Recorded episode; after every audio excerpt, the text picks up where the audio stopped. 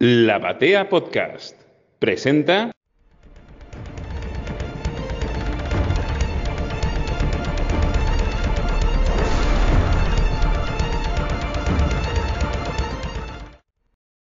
No, decía, no, te poner anteojos, ¿viste? Para. Ah, No, no, no, hay problema. Sara Jessica Parker. Media, media botella de Johnny Walker etiqueta negra un viernes es mucho. Ah, bueno, Sí. está bien. Sí. Igual No, porque es buena, ayer es fue el buena. aniversario. No, cuento que no lo hago todos los días, pero ayer fue el aniversario de la muerte de mi viejo y él me había hecho prometerle que el primer año me- lo iba a festejar con un, mirá vos, a festejar, con una, con un Johnny Walker etiqueta negra. Bien. No, mirá, está bien. Y me mató. O sea que estás cumpliendo un, un deseo.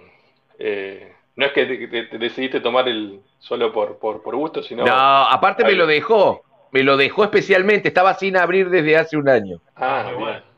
¿Y va a ser todos los años o va a ser solamente esto? Eh, no, va a ser, tiene que ser todos los años. Ah, está bien. Una botella por año, por mínimo. Sí, después, después, después durante los otros meses va- bajamos de categoría. Ah, bueno, está bien. Bueno, hasta llegar a la, a, la, a la verde, a la amarilla, a la golden. Bueno, pero arrancaste arriba, así que eh, está perfecto. Eh, yo anoche estuve probando un. Bueno, no sé, a mí me gusta el, el- el vino, no es algo. Igual que, que Stephen Hammond, no sé si sabían, eh, Arrow, eh, Dean Arrow, tiene una marca de. es enólogo. Él tiene una, una, una mira. etiqueta propia. Como Coppola. Como Coppola, sí, como muchos, eh, como muchos, muchos otros, otra gente de Hollywood, él con un amigo tiene un emprendimiento que hizo una, una visita por, por ahí por la zona de, de California, donde producen vino y tiene su propia etiqueta. eh, y ahora que ya está retirado un poco de la actuación, se dedica, creo, al mundo vitivinícola. Así que bueno, yo lo conozco, lo, lo sigo todavía justo por, por, esas actividades más, más que por otra cosa. Debe, debe estar en Napa Valley, donde están todos. todos los- Claro, sí, sí. Está, está por ahí. Al norte de San Francisco. Eh, ¿A vos estuviste ahí? ¿No te compraste un- una botella de él? No ¿Cómo encontré una de él. La, mm, la etiqueta, la, mm, la, la bodega de él se llama no, Nick, eh, tiene- eh, sí, vamos a buscarlo. No, Knocking Point, Knocking Point se llama. Eh, es su propia línea de, de- de vinos. Así Knocking que bueno, Point. Acá está. Knocking Point, exactamente. Se mantiene ocupado. Bueno, si le parece. foto de él. Foto, tiene presentaciones, tiene charlas, le pone, le pone mucha onda al- a, la producción, está muy metido en, en, en el mundo del, del vino, un gran mundo. 100% Malbec, un blend de Cabernet Sauvignon y Malbec. Mira, y un Bordeaux. Mira, mira vos. Excelente. Y bueno, como bien dijo Sebastián, vamos a hablar, de esto casi, le- casi, no, no, no, se nos va una lágrima, me, me- me puedo quebrar presentando títulos. Vamos a hablar de, del, del llamado Arrowverse, el universo compartido que logró lo que nunca nadie había logrado antes en la televisión de, de cable doméstica, el hecho de juntar, vamos a tirar números así de entrada, 699 episodios Uh, en 37 temporadas, sumando todo lo, lo- lo que fue largando a lo largo de los años. Estamos hablando del querido Arrowverse, que terminó hace muy poquito con la última misión de, de la serie, de la novena temporada de, Flash. Esto les confieso para lo- lo- los que, bueno, eh, les gustan la- las bambalinas. Este fue el episodio más, eh, más fácil de producir, porque tanto, tanto cuando lo invité a Sebastián como, como a Patricio, estaban en una verborragia fenomenal. que no- no- de- de- de- va a costar mucho separar, me parece, al, a, la, a la pasión, en este, en este caso, de, porque somos fans. Creo que los tres compartimos el, el fanatismo porque logró, que lograron este- estas series a lo largo de 11 años, porque estamos en el 2023 y la primera misión de, de Arrow data del 2012. Octubre del 2012. 10 de octubre de 2012. Antes de entrar en, y los dejo hablar, que ya estoy hablando un montón, yo quería hacer simplemente un- una, una previa de, de- de cómo nos agarra el 10 de octubre del 2012 antes de, de llegar al, al primer episodio de Arrow. Yo tengo, creo que, esto no, eh, creo que sí, creo, creo, no estoy seguro, soy el más joven de, de los tres, pero aún Eh, así tengo va- memoria siempre. Me parece que ustedes dos son los más jóvenes que yo, aparte.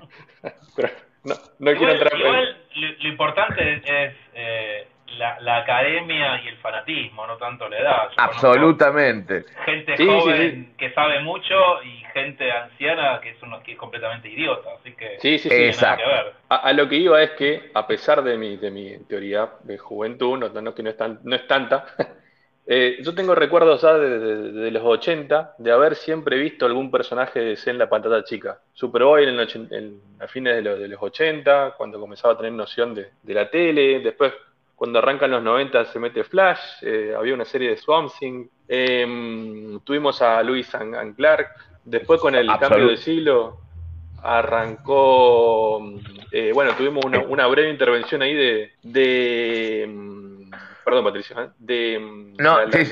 la- la- las aves de presa, las birds of prey, y bueno, y después fue, ya con el, en, en este siglo, el, arrancó Smallville, esa serie que nos acompañó durante, durante una década completa. Y es ahí donde los productores, ya sobre el final, y para no meternos tanto con, y para entrar de escena en la Rovers, comienzan a probar un poco con la idea de, meter al, personaje de Green Arrow, o sea, el personaje de, Oliver Queen, como un secundario de, que estaba fijo en las últimas eh, temporadas, interpretado por Justin Harley. Y el 2012 nos agarra ya con el- las primeras películas de Marvel eh, estrenadas, viene estrenado Iron Man y algunas más, Hulk, y nos agarra con, el, final de la trilogía de Nolan. Ya se había estrenado, eh, ya se habían estrenado tanto la- la- las tres películas de, la trilogía con, Christian Bale, y deja ahí picante la, la pantalla chica para que alguien tome la posta tanto que había dejado Smallville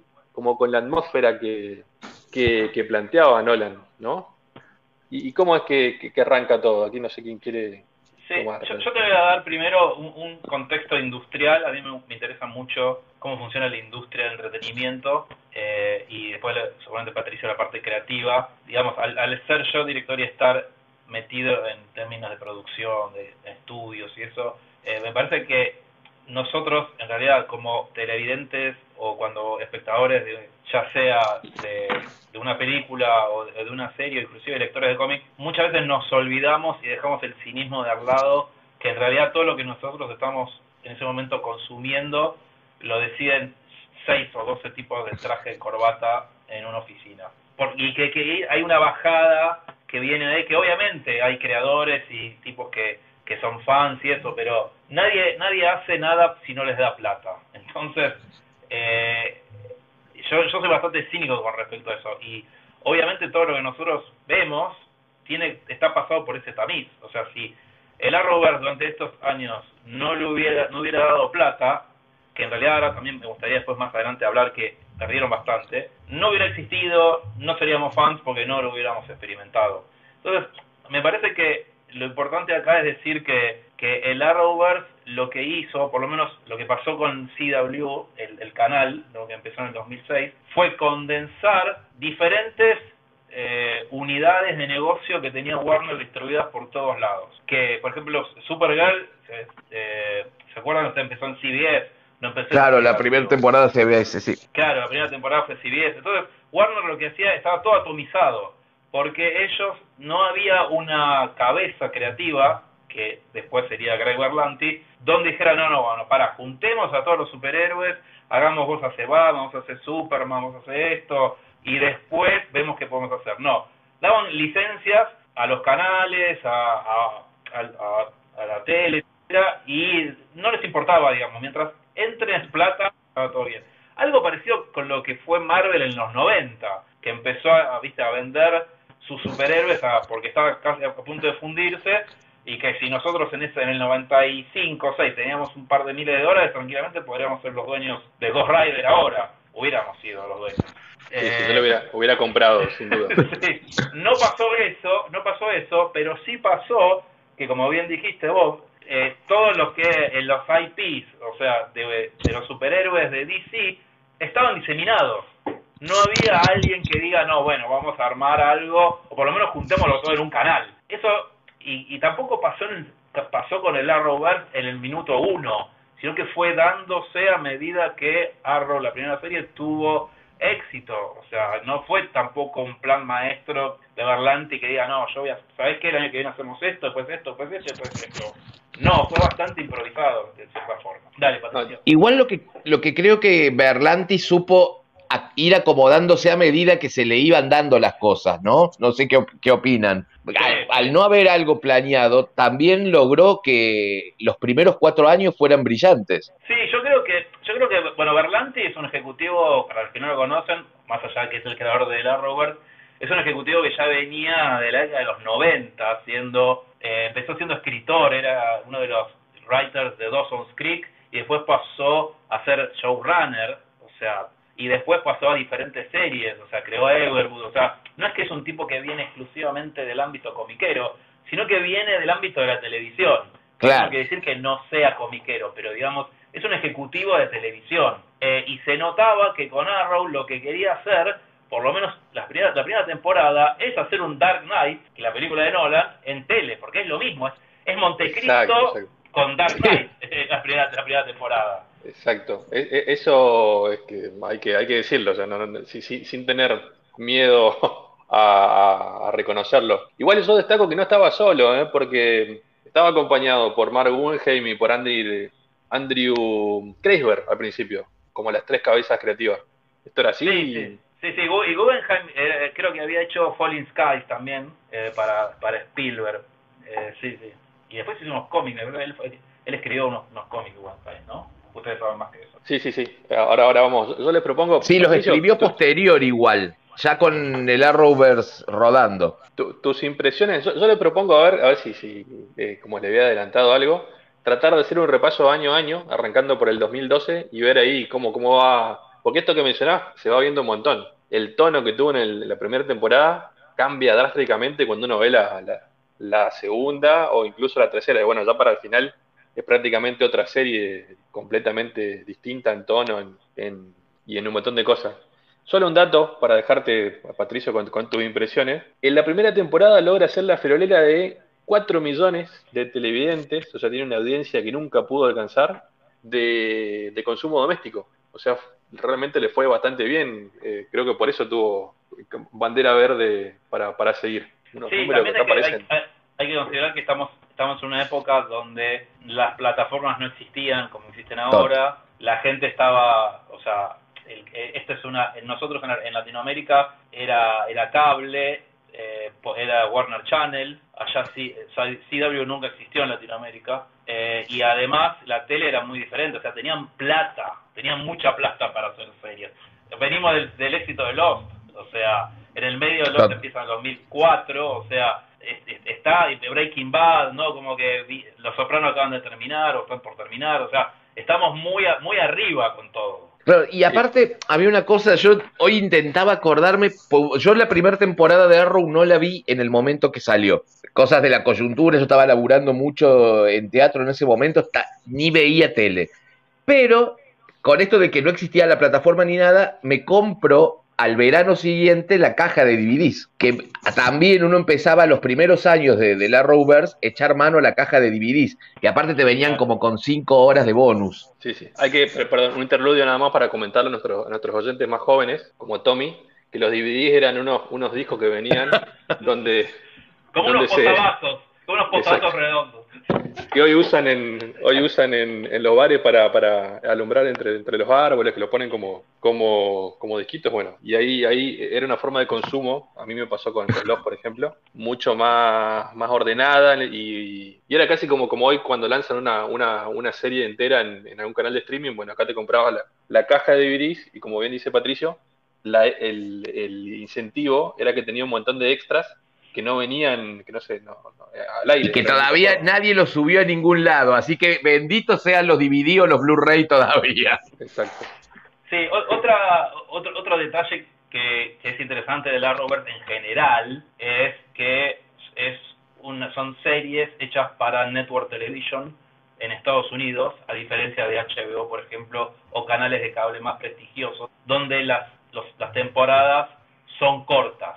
Claro. Antes eran tres, episo- tres episodios o 10, ahora viste tenés 10 o 6, y alguno, acá no, acá tenés 20 episodios, que era la norma de todas las series que se daban eh, en la televisión norteamericana, o sea, eh, 20, 22 episodios por año, divididos generalmente en, en, en dos, empezaba en mayo, terminaba en En septiembre. febrero, sí, ah, claro. no, sí, a la- el mid-season.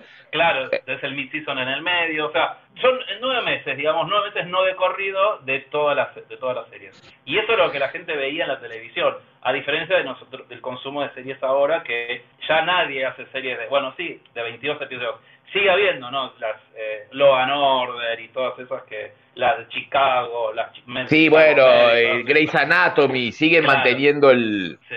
Bueno, convengamos que en los 90, yo soy muy consumidor de, de serie de cualquier tipo. En los 90 llegó a ver, llegó, por ejemplo, Melrose Place a tener 33 episodios en una temporada. Sí, eso era, eso venía de la década de los 60, que había series que inclusive tipo Bonanza, que llegaban a como 40 episodios por año. Claro, porque si les estaba yendo bien ese año, empezaban Sí. a, seguían grabando. Sí, Bueno, sí, acá, acá la, la- la- las de Suar eh, tienen episo- eh, temporada de, no sé, de 80 sí. episodios. Esos la- la son telenovelas, esos son telenovelas. Claro, pero porque nosotros, claro, acá hay como una costumbre más de, de- de que sea tira, de que sea algo... la- Sí, nosotros acá en Argentina el concepto de temporada recién, yo creo que habrá empezado hace 15 años con, precisamente con Los, con Los Sopranos, con Breaking Bad, de- desde Estados Unidos, porque antes no decíamos temporada, decían temporada 12 de Domingo para Juventud.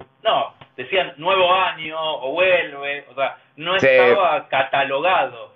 Cuando con el advenimiento del cable y, y el, el boom de estas series, sí empezaron, inclusive Suar y, y todas las otras, eh, eh, Telefe, bueno, temporada nueva, temporada nueva, pero antes no decías temporada nueva de Pepe Biondi, decías nueve años, No. nuevo año. Y, general, y generalmente en los 70, yo de- de- con la serie de superhéroes empecé con Wonder Woman en el 78, eh, por una cuestión que creo que debe haber sido del doblaje que tardaban en hacerlo, siempre se veían las dos primeras temporadas uno o dos años después. Eh, aparte, olvídate de la continuidad, o sea, Ah, pues bueno, eso sí. olvídate. De, de episodio 1, 2, 3, 4, 5, en orden, no, olvídate. Lo veía como, como podía. Eh, y acá me interesa, Patricio, que decía que, que la descubrís ya con, con la primera temporada completa. Vos que venías de conocer al, al Arrow, al Green Arrow, para arrancar, comiquero, ¿qué, qué diferencias le encontrás en, esta adaptación? Eh, es una adaptación. Y en eso yo siempre fui alguien muy despojado de, de esa cosa que tiene que ser todo tan exacto, todo tan... eh, que si no es como el cómic no lo veo, que si no le encontré... eh, me, gustó que tuvo otro avance respecto... A mí no me había gustado mucho el de Justin Harley en Smallville. Por más que fui muy fanático de la serie, eh, como no que no me había terminado de cerrar, tampoco, y no me quiero pelear con nadie de, de- de- de mis seguidores. No soy tampoco igual- tan fanático de Green Arrow, no era que me Porque mataba. igual convengamos que ese Justin Harley lo ponen porque no podía meter a Batman, ¿no? Pero un Batman Absolutamente. oculto. Sí, también tenía que ver con una cosa que después es muy loco porque se mat- eh, hacen un chiste interno en la primera temporada de Supergirl, se lo hacen hacer a Cat Grant, eh, a Calista Flocar, hablando de esta cosa de que, de que había que, de que CW tenía que tener un elenco heterogéneo de gente linda, pero de diferentes etnias. Eso es verdad, Eh, es verdad, y yo creo que tiene que ver Berlanti con eso, no el factotum de la Roberts, que él, al ser un ejecutivo gay y bastante vocal en cuanto a eso, no de promover la inclusión y eso, pero además un ejecutivo que vos lo ves, es un tipo súper atildado, viste, muy, muy cheto, eh, era, era- es como decir, bueno, me gusta, yo quiero que haya gente linda como yo y gente diversa como yo. Claro. Y, y eso me parece que también tuvo que ver, era, bueno, no podemos poner a Batman, pero podemos poner al, al rubio que haga eh, la contrapartida con, con el clack morocho y, y pegó, porque hay que entender que eh, uno pensaba que en iba a durar nada y terminó durando cinco años. Y se quedó. se Smallville la- termina con-. El Smallville termina con eh, Chloe Sullivan contándole al hijo de, Ar- de, de Green Arrow la historia de Superman. O sea, tenía un peso. También me parece que. Bueno, no sé vos, Sebastián, si, si leíste o sabés por qué eligen primero Arrow como punta de lanza para abrir. Eh, yo creo que tenía que era más un experimento de, bueno, tenemos Dark Knight que fue un éxito. ¿qué superhéroe lo podemos meter que sea similar? O sea, una persona que no tiene poderes, que no es un metahuman, que no es Superman, Sí. sino que es algo parecido a Batman, pero que no podemos Claro. poner a Batman. Bueno, Yo me imagino- ¿y qué- yo qué me- está. Imagino una, co- como en, en Los Simpsons, esa, esa parodia donde eligen el, el día de la- del amor, que dice, bueno, pongamos a alguien que se parezca a Batman, pero que no sea Batman. Bueno, y Green Arrow era el millonario, lo que dijiste, sin poderes. Ya habían probado que más o menos lo conocía la gente con Smallville. Y a mí lo que, destaco es que en principio se pensó en, en, en Justin Harley, pero después terminan trayendo a, este, a Stephen Hamel, que algo, ya, mencionamos, que era un actor prácticamente sin, experiencia, había tenido nada más que un- unas participaciones en, el- los diarios de los vampiros, y creo que cu- cuya única ventaja era que vivía en el, en el lugar donde filmaban, que era ahí en, en Vancouver. Ese era su mayor... Sí, sí, sí. Sí, eh, también, bueno, Justin Harley no hizo el piloto este de Aquaman fallido. Como que También. Claro, Justin. Harley hace el, pi- hace el famoso piloto de la serie de Aquaman. Sí, como que a alguien le gustaba Justin Harley y era bueno, metémoslo por algún lado. Es más, lo hace después, del, pri- de- después que él había hecho la primera participación de Arrow, cuando parecía Sí. que no iba a volver a la serie. Claro, sí, sí, Claro, sí, claro. sí. Y, se, y se le va. En Pero- una época andaba dando vueltas por YouTube ese piloto, Sí, sí, está, Sí. está ese y el, bueno, el de Wonder Woman con... Con, eh, con Adrián. Paliki. Exactamente, esos son los, los dos que quedaron en, en gateras. Sí, falta Pero- ver ahora la película, ¿no? Este, la que la de Sí, no. Warner, la de... No, no falta, no falta. Por favor. la de Batgirl, la de Batgirl, que aparezca en Ah, Twitter claro, en algún sí, sí. Exactamente, esa, esa sí va a estar- más difícil que aparezca. Pero a mí al ver, yo justo tuve la, la, la- suerte, sé que se va, va todos los años, ese año me tocó participar de la, de la convención de Nueva York y estaba, la promoción de Arrow era, explotaba en, en todas las esquinas prácticamente, o sea, ya, ya le habían apostado bastante fuerte eh, al, a la promo inicial.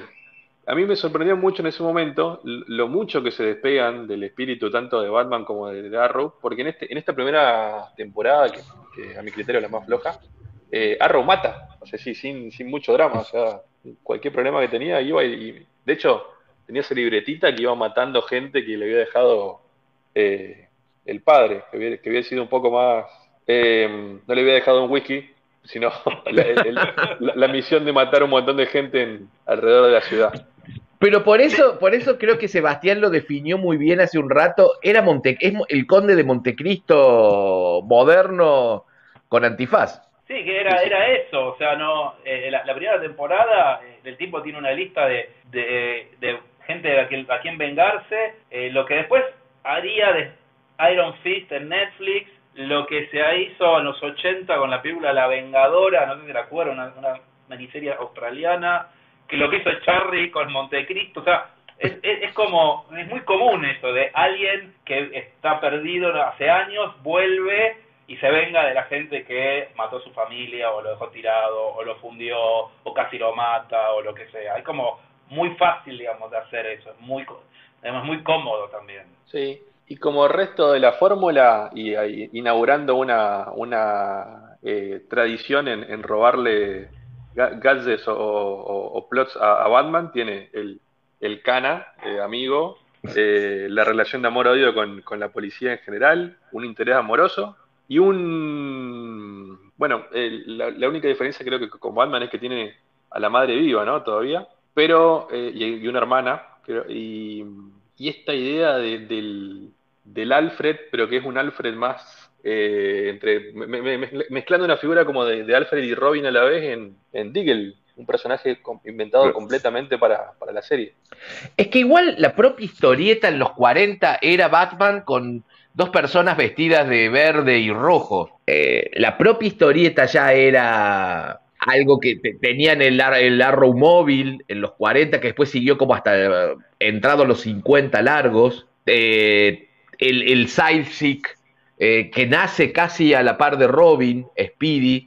Entonces era lógico que tra- trasladada la fórmula siempre va a tener algo de Batman por detrás. Sí, y, y además eh, esa cosa medio también telenovelesca que tenía de CW, porque de CW en ese momento también estaban pasando telenovelas para, este, para un público femenino. Entonces, ¿cómo haces que una, una serie de superhéroes, o particularmente superhéroes, enganche un público femenino?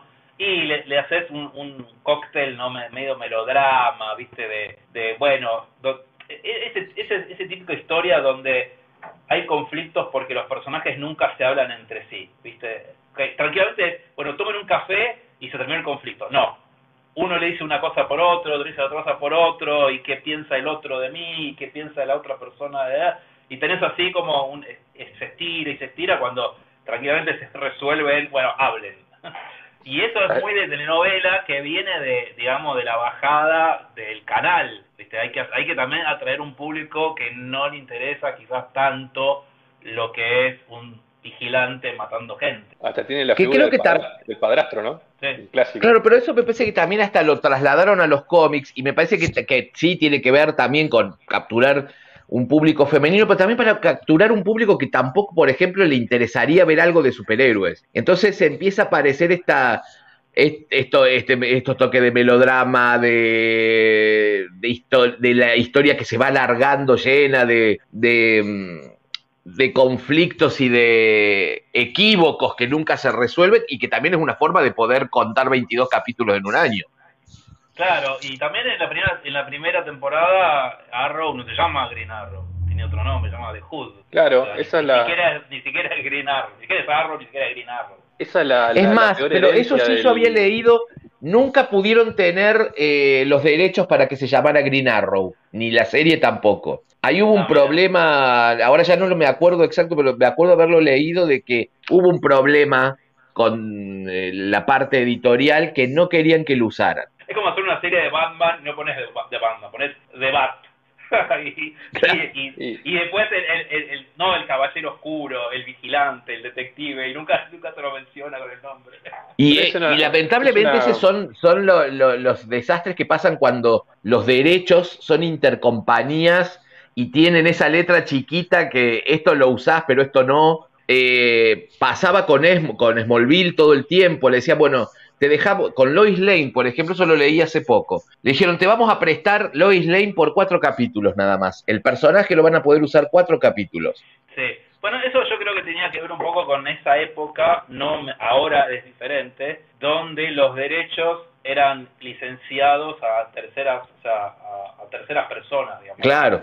Entonces, como, como decía recién, viste, si teníamos plata nosotros, bueno, ¿cuánto sale Lois Lane? No sé, 20 mil dólares. Bueno, 20 mil dólares la tengo durante dos años y desarrollo algo con Lois Lane. Y, de pronto hacen una serie donde aparece Superman y Lois Lane, no, los derechos los tengo yo que los compré hace tantos años por 20 mil. Uh, bueno, hay que renegociar todo. Claro, le pasó a los Alkin en el 88 con, con Superboy. Por eso pudieron hacer una serie sobre Superboy y no sobre, y no sobre Superman. Claro, una serie sobre Superboy cuando ya Superboy había desaparecido del, del universo de los cómics. Sí, pasa, pasa, pasó con Corman, con los Cuatro Fantásticos, pasa en el día de, de hoy con Spider-Man, que es de Sony, con Hulk, que es de Universal, eh, creo que Namor también es de Universal, fíjense que Black Panther, Namor no es el protagonista, porque los derechos de protagonista los tiene Universal todavía. Y Hulk todavía no hay una película nueva de Hulk, que sería lo lógico en el MCU, porque Marvel no lo puede tener de protagonista, porque los derechos los tiene Universal. O sea, y eso viene de décadas y décadas anteriores. Sí, del acuerdo de los 90. Rescato nada más el, esto de que decíamos de Nolan. Para mí el peor, la peor herencia es esto de, de, de ser un poco frío o de no querer reconocer este el hecho de usar los trajes, los trajes reales, el hecho de querer eh, eh, darle demasiado realismo a toda la, la mística de los superhéroes. Entonces por eso a todos los personajes que aparecían, prácticamente no había nadie con poderes, no había mucho menos usando eh, nombres de, de supers ni nombres de, guerra, sino que había que, dramatizar todo este primer, este primer año. Pero eso creo que y que eso también fue una mezcla, una mezcla de pruritos de los propios productores que vaya a saber qué pensaban de que si lo ponían todo realista, que también, bueno, herencia también de, de las películas de Nolan, y también un fandom que ya empezaba como a, bueno, a decirlo, tiene que yo eso también es una, una pelea, no, no, sé si pelea, pero es algo que, es como un pensamiento muy particular, que si vos ves cosas de superhéroe deja de buscarle la intelectualidad y que para eso después anda y lee Shakespeare o lee Kafka o lee otra cosa. Y no, no le pidas al universo de superhéroes que te dé algo que, que cuando te lo va a dar, te lo va a dar eh, demasiado metido por forceps. Entonces ahí es como que pedían como demasiada seriedad que después empezó a romper con Flash y Supergirl, por suerte. Exacto. Ah, ahí quería llegar. En el, en el, eh, en el medio, cuando termina la temporada, la primera, se termina, eh, se termina, digo, se estrena The Man of, Steel, la primera película del, del, Snyderverse, llevando a Superman a, la pantalla grande. Junio de 2013. exacto. Y ya la segunda de Arrow eh, comienza a ver un poco más esto que decía Patricio. Trae por primera vez a, a un a un superhéroe hecho derecho, como es Barry Allen, que debuta en, el octavo episodio de la segunda temporada. Exactamente. Y a partir de ahí, nada fue lo mismo. O sea, como lo, la, expectativa que generó. Ahí ya la seguía en el tiempo real, me imagino, Patricio, ¿no?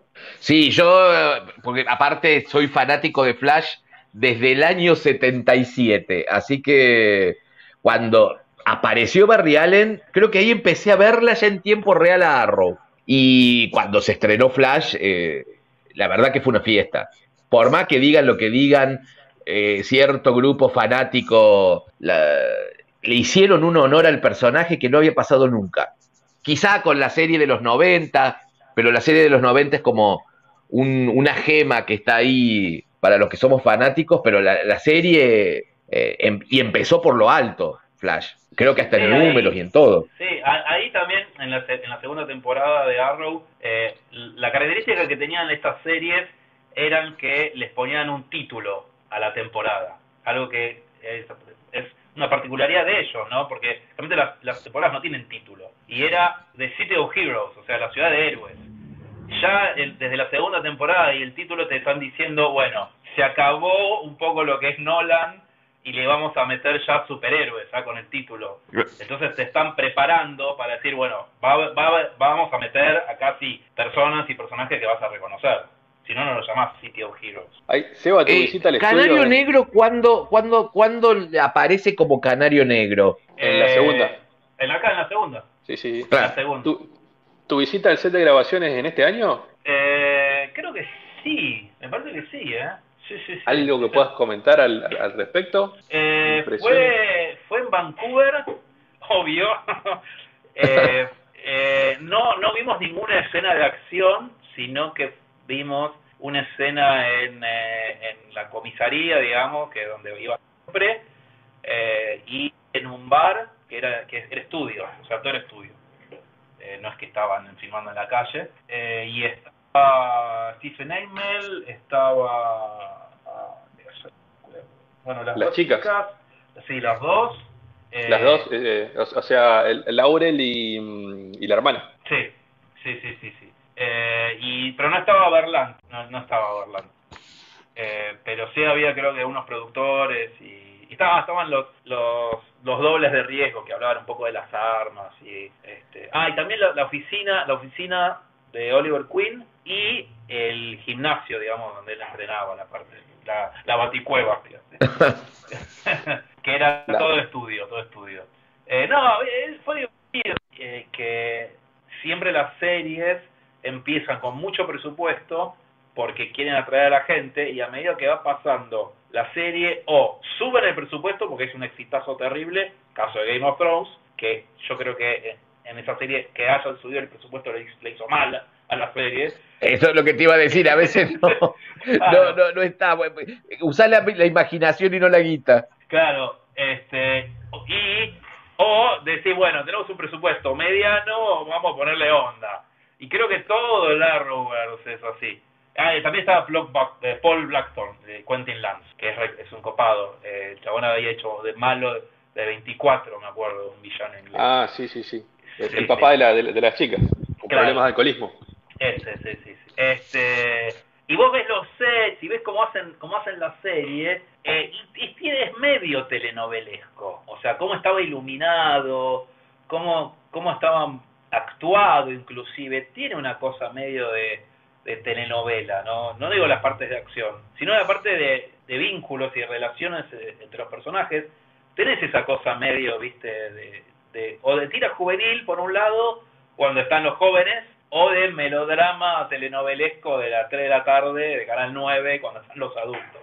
Yo de esta temporada destaco también, por eso decía de las chicas, preguntaba cuáles, porque acá también introducen a, a um, Katie, a la otra, a la hermana, bueno, la que después sería Canario Blanco, eh, y a Huntress, que es otro, otro, otro rescate de los cómics. Que no ah, claro, no me acordaba de eso, que era en la segunda. Sí, sí, sí, ya en la segunda está Huntress, pero presentada como una, como una um, otra arquera más. Y un, y un adelanto de algo que después le tratarían de borrar de todas formas, algo que ya les, les había pasado en, en la serie de Justice League cuando traen al Escuadrón Suicida, pero por motivos de, puritos, de, no sé, de, vergüenza, no le podían decir Escuadrón Suicida. Era el grupo de tareas X o otro nombre con, con todo lo que conlleva el Escuadrón Suicida, que estaba Amanda Waller, de hecho, todo el, staff, pero sin, sin poder usar la palabra, o sin querer decir la palabra suicida así tan, tan explícitamente. Claro, pero y aparece Amanda Waller, pero sí, algo así, Task X o algo así ah, eso no me acuerdo. ¿Quién, ¿Quién hacía de Amanda Waller? Eso sí que no me acordaba. Una Amanda Waller completamente distinta a la que tenés en la cabeza, imagino. Eh, la Amanda Waller del, de New 52. Este, era muy estilizada, una chica. Este, bueno, quizás ya igual habían hecho una, un, un intermedio en, en Smallville que la hacía Pangravier a Amanda Waller. Ah, claro, sí, sí, sí, sí donde era un intermedio entre estilizada y robusta, pero, pero con onda, era ya. Acá mucho más estilizada. Bueno, bueno pero Berlanti ya había puesto una. Pero Berlanti ya en Green Lantern había puesto a. Y ahora se me fue el nombre de la actriz de Tina Turner. Angela Bassett. Angela Bassett hace de Amanda Waller en Green Lantern, elegida por Berlanti. Acá es Cynthia Agay Robinson, la actriz pero más, más, más tirada para el lado de Smallville que, el, que, que a Viola Davis, claramente. Sí, pues es una negra flaca, divina. No, no, no es así la, la jefa, la ejecutiva que es Amanda Waller. No, no, para nada. Nadie le podría poner este de, de Wall de apodo como, como los cómics, claramente.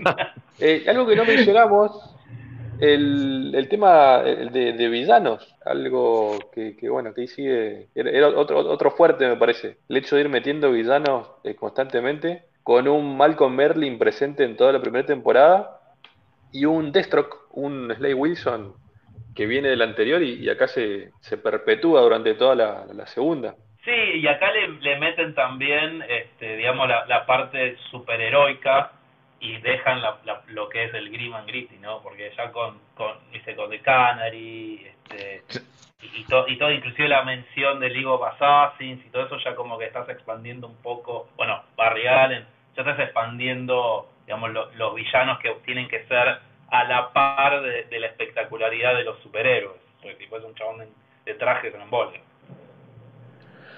¿Ahí está, que sí pasa... Patricio?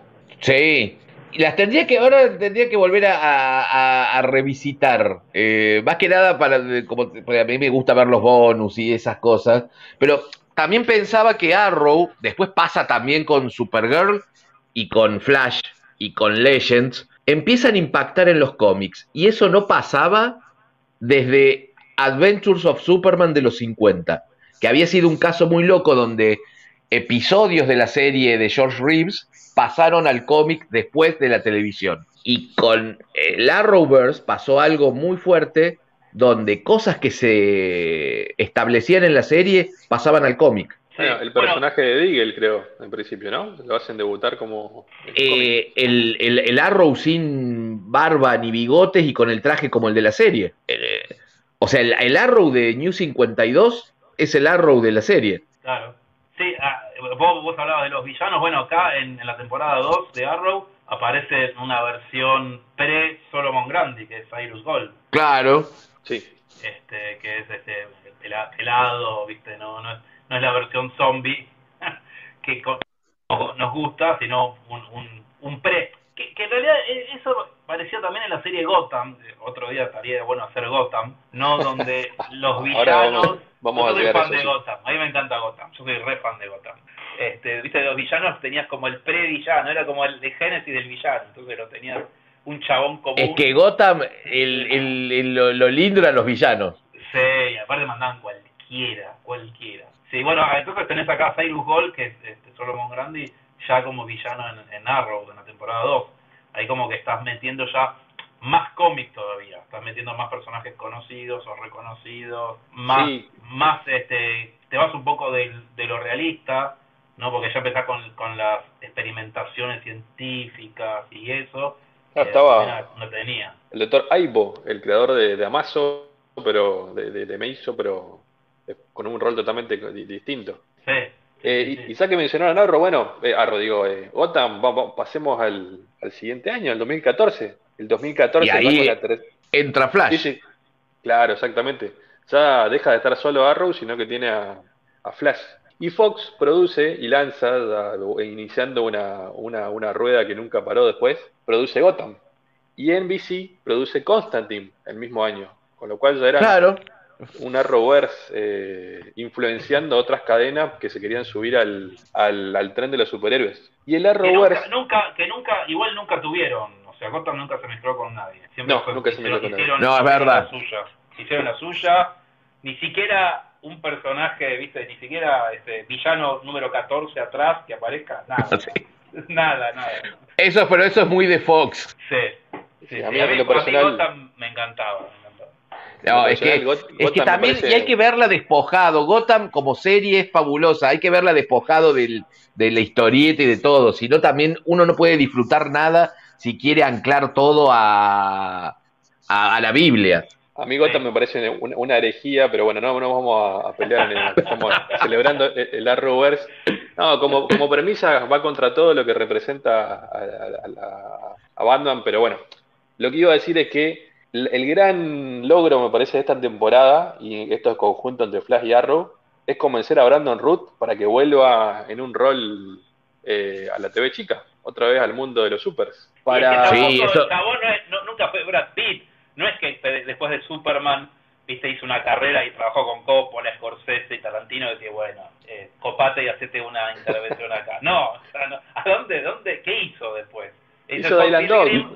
Dylan y, y Scott Pilgrim, que me encanta, pero tampoco era, viste, no, no, no tuvo éxito, digamos, no, no se No, aparte pobre le tocó. ta- ta- ta- es verdad que de joven tampoco era que era un actor como para sacarle el jugo. Le toca estar en la película de Superman que cayó y que por poco sepulta. Era, era, iba a ser difícil reconstruirle la carrera. Y me parece que ahí Berlanti, y yo eso sí lo he leído, Berlanti tenía mucho que ver en, en- en- en la elección del- de, los, de los elencos Obvio. él, teni- él tenía una mirada muy despojada y, y él te, te- te aparecía con John Barrowman haciendo de Meryl en Arrow. Los que somos aparte teatreros y fanáticos del musical, nunca nos íbamos a pensar a John Barrowman haciendo de un villano en Arrow, Y, por ejemplo. pero- y de, de Doctor Who.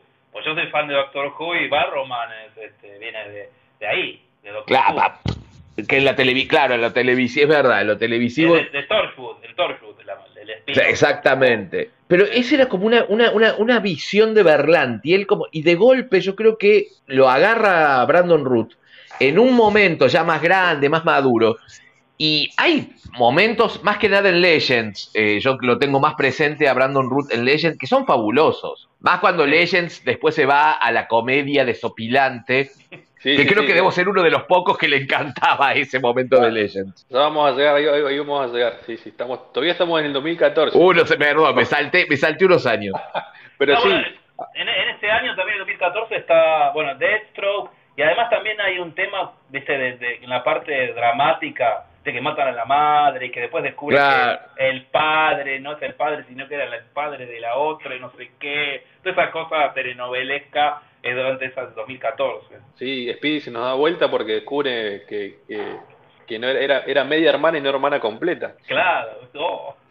Y acá es donde se comienzan, com- ya con las dos series, creo que comienzan a probar las fórmulas más clásicas comiqueras, porque es donde arrancan con el primer crossover y le Sí, las 2014. dos series, ¿no?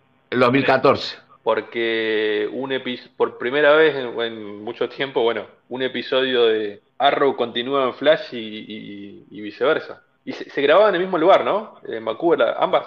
todas se graban, se graban en Vancouver. todas, sí, sí. Salvo la primera ahí- temporada de Supergirl, Sí, que fue en Los Ángeles. En Los Ángeles, sí, sí, sí. claro, sí, sí, sí, todas en Vancouver. De hecho, si vos prestás atención a las ciudades a donde viajan en todos los capítulos de Robert, son todos parecidos porque es Vancouver. Ese edificio lo vi. Y ahí supuestamente es, es Gotham, Central City, tal de City o lo que sea. O en algún lugar del océano Báltico es el mismo edificio de Vancouver. Eh, bueno, pero con lo cual era, era mucho más sencillo coordinar un, un crossover eh, entre elenco porque estaban ahí, estaban, me imagino, un estudio lado- pegado al lado del otro, un set No, al lado del otro. si- si- además, como dijimos, si vos tenés eh, 22 episodios filmados, este, los tipos los tenés viviendo ahí. O sea, no es que van Claro. y se, vuel- se vuelven a su casa. O, o tenés, o los tipos que de- decididamente se mudaron a Vancouver a vivir, o los que están, pero están igual, no es que se volvían a Los Ángeles y volví, vivían en Los Ángeles. No, estás clavado ahí porque estás filmando varios meses al año. Los tenés ahí. Bueno, ahí también es lo que. eh, y no me pasa que no me quiero saltar de, de- de- de series, pero ese, ese hecho de que, tuvi- de que se fueran a vivir a Vancouver, primero nos quitó a Calista Flocar de Supergirl. Sí. Correcto. sí. Porque Calista no quiso ir a, a radicarse a Vancouver, dijo, tengo guita, soy, ya estoy hecha, no me pienso ir a, a cagar de frío a Vancouver a filmar la serie y logró firmar esas participaciones especiales que cada vez fueron desapareciendo. Y lo de Flash, esa, esa, es, es, eh, que en momentos que los, los fanáticos le, le la llamaban la serie de Iris, era que Grant Gustin tampoco se quería quedar en Vancouver mucho tiempo. Claro. Sí, Y él sí, sí. Y entonces, Ángeles, eh, Ángeles, sí. Claro, entonces él eh, le acotaban la participación porque él no se quería quedar tanto tiempo en Vancouver. Eso también, eso te pregunto, Sebastián, que vos debes saber mejor, ¿eso es una cuestión de costos, el grabar en Vancouver? Sí, claro. Eh, Canadá es más barato que Estados Unidos. No, las leyes laborales son diferentes, entonces vos podés tenerlo 15 horas trabajando sin que te venga el sindicato a molestar. Y además tenés eh, lo que se llama tax rebate, que son incentivos fiscales que te devuelven un porcentaje de plata que gastas en, en la ciudad, en la industria. Así que. Y bueno, no tenés, no tenés que pensarlo mucho, más si querés hacer que un... No, Esos, esos, es- esos, esas jornadas largas de grabación le afe- afectaron a- al pibe que hacía de Archie. Se terminó pegando un porrazo con el auto cuando volvía súper cansado, después de haber grabado una semana entera con Bueno, ¿sabés de- quién de también eh, renuncia a una serie por eso? Que porque, y eso lo sé de primera mano porque soy amigo de él personal, de Jordan Elsas, el que hacía de John Kent en Superman and Lois. Ah, No aguantó. Le, le explotó la cabeza cuando terminó de grabar la, la primera temporada y no aguantó. Dijo, yo otro, otro año más así no. Y renunció. muy demandante. Bueno, y después tenemos Sí, no lo pudo, no lo pudo manejar, como que no, no, no está, él me, él me decía, no estoy preparado para eso. No lo, y, Ah. y- y renunció, porque no es que amenazó, renunció y se fue. Adelantándole algunos años, creo que a, Ravi- a Ruby Rose de- le pasó algo, algo más feo todavía. No, eso, eso es lo que, lo que dijo ella, pero en realidad la... la- Ah, que la- Sebastián, ahí tenés otro dato. sí, sí. Ah, ah, ahora vamos a llegar, vamos a llegar, pero, pero sí, sí, no, no adelantemos tantos años. sí, sí, sí. Porque en el 2014, bueno, se produce el primer crossover y ahí me Sí. parece que le, le agarran el, gu- el gustito, ¿no? Y ya lo planean mejor para el año siguiente. Sí, ya está con... Cap- Captain Boomerang también, ahí. en- Ah, claro, pero no, entran, no, aparecen Cap y em, Rory, ah, se- eh, Spirit. Eh, No. eh, Red Arrow. el, ay, el villano, y me sale el nombre de Ah, pila del eh, villano. Heatwave. Heatwave. Exactamente. Sí, Sí, sí, sí, sí, claro. sí. Y Firestorm también. Es que ya se iban sumando un montón. Ya nosotros teníamos, íbamos arrastrando tres años de, de villanos del casi de la semana, muy poco recurrentes, con, lo cual eh, eh, apareciendo en dos series en simultáneo, lo que nos lleva a la cuarta. Para mí la cuarta de Arrow, que sale al mismo tiempo que la segunda de Flash, y ya la primera de Supergirl, que como bien dijo Patricio, estaba producida por la misma gente, pero se filmaba en, en Los Ángeles, país porque, y en- porque en era de la, de la CBS, o sea, y te- entonces por una cuestión de, de- de la cadena te- se grababa en Los Ángeles. Para mí, Lo cual, juntado- en el primer crossover con Flash, provoca un inconveniente, pero les, les da también un giro eh, interesante para desarrollar que aparece la primera otra tierra del multiverso. La Tierra 38, sí. El, el porque primer crossover de, de, Flash con, con Supergirl. Claro, porque CBS no le permitió que Melissa Benoist estuviera en Flash. Solamente permitían que Flash estuviera en Supergirl. También se habían puesto conchudos los de CBS, no, no le permitieron que fuera entonces tuvieron que hacer que Barry iba a otra tierra y entonces Supergirl estaba en otra tierra. Y ahí se reencuentran eh, dos personajes, dos actores ex Glee, ¿no? Exactamente. Sí, sí, sí. No, también nosotros estamos ya en, en 2015, ¿no? 2015, 2015. 2015 Porque ahí aparece, ahí sí aparece Reverse Flash. Claro, bueno, y acá, Claro. Aparece, acá aparece para mí uno de los mejores villanos de todos los Rovers, me, me- me pongo de pie, Damien Dark. Sí. O sea, un, un tipo Sí. que sabe actuar. Eh, también renombran a Starling City, como el nombre original, la nombran como Star City, como es, eh, re- reivindicándola como, el- como siempre debió haber sido. Recastan a Constantine, que se había quedado con una temporada nada más de, de la serie de, de NBC. También es verdad. Sí, que a mí me Y- encantó esa serie y además fíjate cómo pegó en la gente que Matt Ryan vive al día de hoy de hacer apariciones de como Constantine en las diferentes series. Y porque después lo, lo mandaron a Legends. Y en Legends. claro. eh, hay no, pero los. eh, ay, Dios, estoy, estoy con mi cabeza que no. El que nombraste recién, eh, el villano. Damien Dark. Damian Dark. Damian, Damian Dark. Con Constantine también. Los momentos desopilantes en Legends entre los dos son fabulosos. Eso lo pueden hacer dos buenos actores. Buenísimo, buenísimo. Damien Dark es un, un actor, en la- en la- siguiendo lo que mencionaba recién de, de los villanos, al igual que, mm, que este, ¿cómo se dice? El que, eh, Malcolm Merlin, eh, es un, un actor hecho y derecho, y al igual que, el, que este otro señor que hace de, de- de Flash Reverso en, en Flash. Eh, son tres tipos que realmente vienen, vienen de carrera actoral de más, más seria, ¿no? Sí, bueno, más trayectoria. Eh, Neil McDonald, que es el actor que, que hace de Dan- Damien, Da- Damien Exacto. Dark, él, él, él estuvo en Minority Report con Spielberg, o sea, no es que salió, digamos, de, de Young and the Restless, que hubiese telenovela que a las 11 de la mañana ya, no, venía, de la, venía del cine, haciendo, o sea, si bien papeles secundarios, pero un tipo grosso. Sí, sí, sí. Bueno, pasa que la tele lo que les da a ellos, a, a los character actors, ¿no? Que como actores secundarios muy buenos, es, y eso lo hablé mil veces con actores, que, está bien, en una película con Spielberg les, les ganan guita y todo, pero no tienen una película con Spielberg todos los años. Le, le- Claro. Tienen una cada tres, cuatro, cinco, seis años. Y en el medio, ¿qué hacen? O hacen lo que hacían en su momento también, películas directo a video, thrillers, policiales, ¿viste? Una cosa así. O eh, se van a una serie con una, con una, con una participación especial, se quedan dos, tres meses en Vancouver, ganan buena guita porque además eso les trae royalties. Estar en una serie les trae royalties. Entonces, este chabón al día de hoy sigue cobrando cheques por, por estar en la serie de, de Arrowverse. O sea que, digamos, les, les, les cierra por todos lados. Claro, y una masividad que no tendrían de otra forma también y llegar a públicos que de otra forma no llegarían. Claro, sí, claro. ¿Quién es este actor que estaba en- atrás, viste, de Colin Farrell, Tom Cruise? Bueno, Neil McDonough, no lo conoce nadie. Ahora, ¿quién es el malo de esta temporada de Arrow? Neil McDonough, ya está, es diferente. Sí, sí, sí. Yo lo, recuerdo, lo recuerdo de una peli que, de una de las primeras de La Roca, de Walking Tall, donde vuelve como un ex marín que regresa al- al- con un palo. Muy bueno, divertido. Rompe todo un, un casino. Bueno, ahí era- hacía del, del malo y lo odias. La verdad que hacer de malo es mucho más difícil que hacer de, de- de héroe, ¿no? Me parece en ese sentido siempre tenés que tener un tipo que, que sepa actuar. Les gusta, les gusta hacer de malos porque, y, es- y esto es algo bueno, vos Patricio seguramente sabés como actor que es algo que los, actores siempre te dicen, ellos, el personaje no creen que son malos, o sea, creen que son buenos. Total. Eh, yo voy a, Es matar, que- voy a matar medio, medio universo, pero yo estoy haciendo un bien, a- estoy haciendo un bien al universo, o sea, no se lo ven, no se ven como malos. Y eso a los actores Absolutamente. les gusta mucho. No, y en- bueno, en eso me- primero voy a hacer una salvedad porque el gremio. Soy director de actores.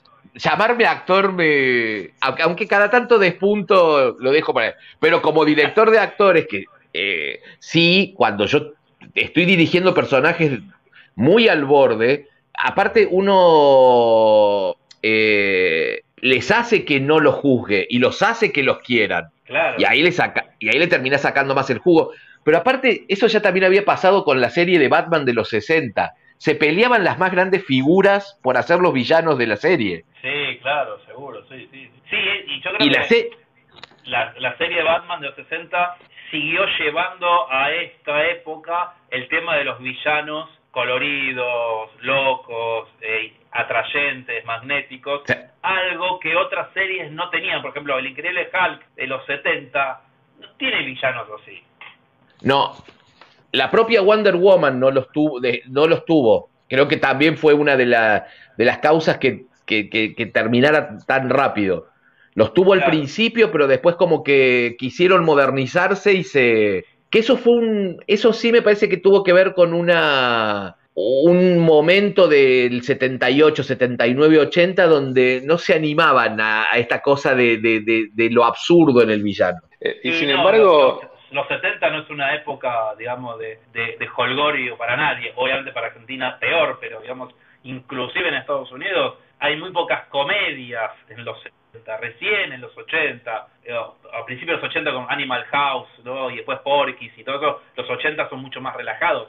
Pero los 70, verdad. la comedia de los 70, no es que decís, ah, sí, que esa década se caracteriza por ser, porque me cago de risa. No, Yo, eh, en Superman the Movie, la primera del 78, creo que después de Marlon Brando, Jim Hackman era por, por lejos la figura más convocante, ¿no? También. sí. Sí, bueno, tal es así que la película la protagonizan ellos, Christopher Reeve sale después del título. Sí, sí, es Marlon Brando, este, Gene Hackman, Superman, Christopher Reeve. Bueno, y en. Batman, 89, Batman 89 también, claramente no era Sí, Keaton el este, convocante. es Jack Nicholson, Michael Keaton, Batman, eso sí.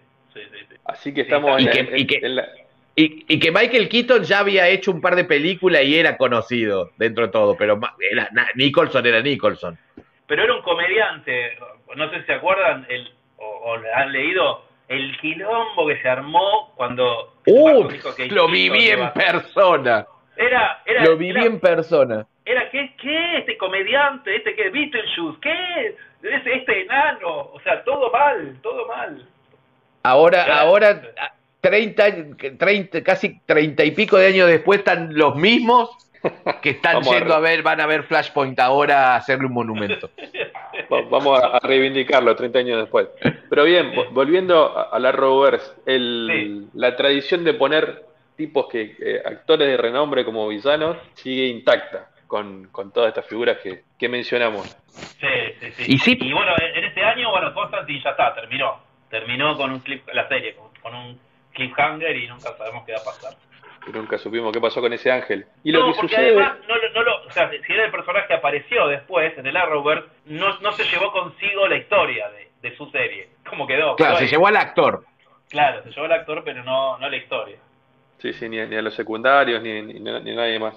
No, no, no, no, nadie. Y este año, el, el 2015, eh, HBO eh, hace una pruebita, una, largando una serie animada donde mm, exploran un poco más el personaje de Vixen, que había Ah, los cortitos, es verdad, el, con los cortos de Vixen donde aparecía Green Arrow, aparecía Flash. Exactamente. Y es ahí donde por primera vez es Guggenheim quien dice en, un, en uno de esos, de esos cortos de, de, de backstage, donde bautiza al Arrowverse. Porque dice, bueno, porque estamos laburando con el, con el Arrowverse y bueno, los chicos te- te, eh, se, se- se pusieron muy contentos con este proyecto animado. Y a partir de ahí como que, que- que quedó instalado el nombre, porque hasta, hasta, hasta antes de eso eh, era Arrow y Flash nada más, digamos, no, no, no había tanto, tanto verse, pero bueno, se había sumado Supergirl. Y con este cuarto proyecto como que comenzaba la, la idea de universo compartido un poco más, más amplio. Sí, aparte el, el, el 2015 es cuando aparecen miles de personajes.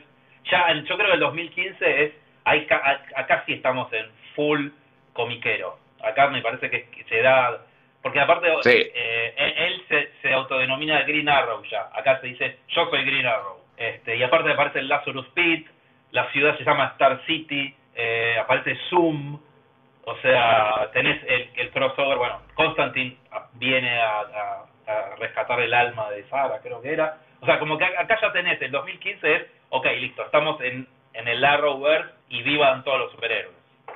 Y porque aparte pasaba que Flash abre como la, la metahumanidad a full. Y los números los acompañaban. O sea, acompañaban los números, acompañaba los números en las historietas, porque también esos números de, de, de audiencia de, de, la televisión les trajo un montón de lectores. Lo iban a explotar hasta donde más les diera. Sí, sí, sí. Y también, bueno, Bob seguramente me estoy adelantando, pero el final del 2015 es el primer crossover oficial, digamos, o sea, de, de la historia, no capítulo. Claro, claro, sí, sí, íbamos eh, a eso. En realidad, eh, el, el, cuando tienen el pre-crossover es este que menciona que mencionó Patricio con, con Flash visitando la, la serie de sí. Supergirl. Y el crossover eh, que mencionás es el de Flash y Arrow, donde traen el piloto ya de, de, de Legends. Claro. Sí, sí. No, y aparece Hawkman y Hawkgirl. Exacto.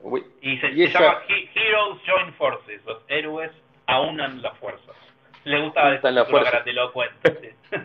y mm, para mí, esto abre la puerta al 2016, donde, acá podemos diferir, para mí se encuentra el pico creativo de todo lo que es la, la, la serie, la, la, quinta temporada de Arrow, de Arrow, donde él se enfrenta a, en un principio a un, a un vigilante, alguien que pensamos que era...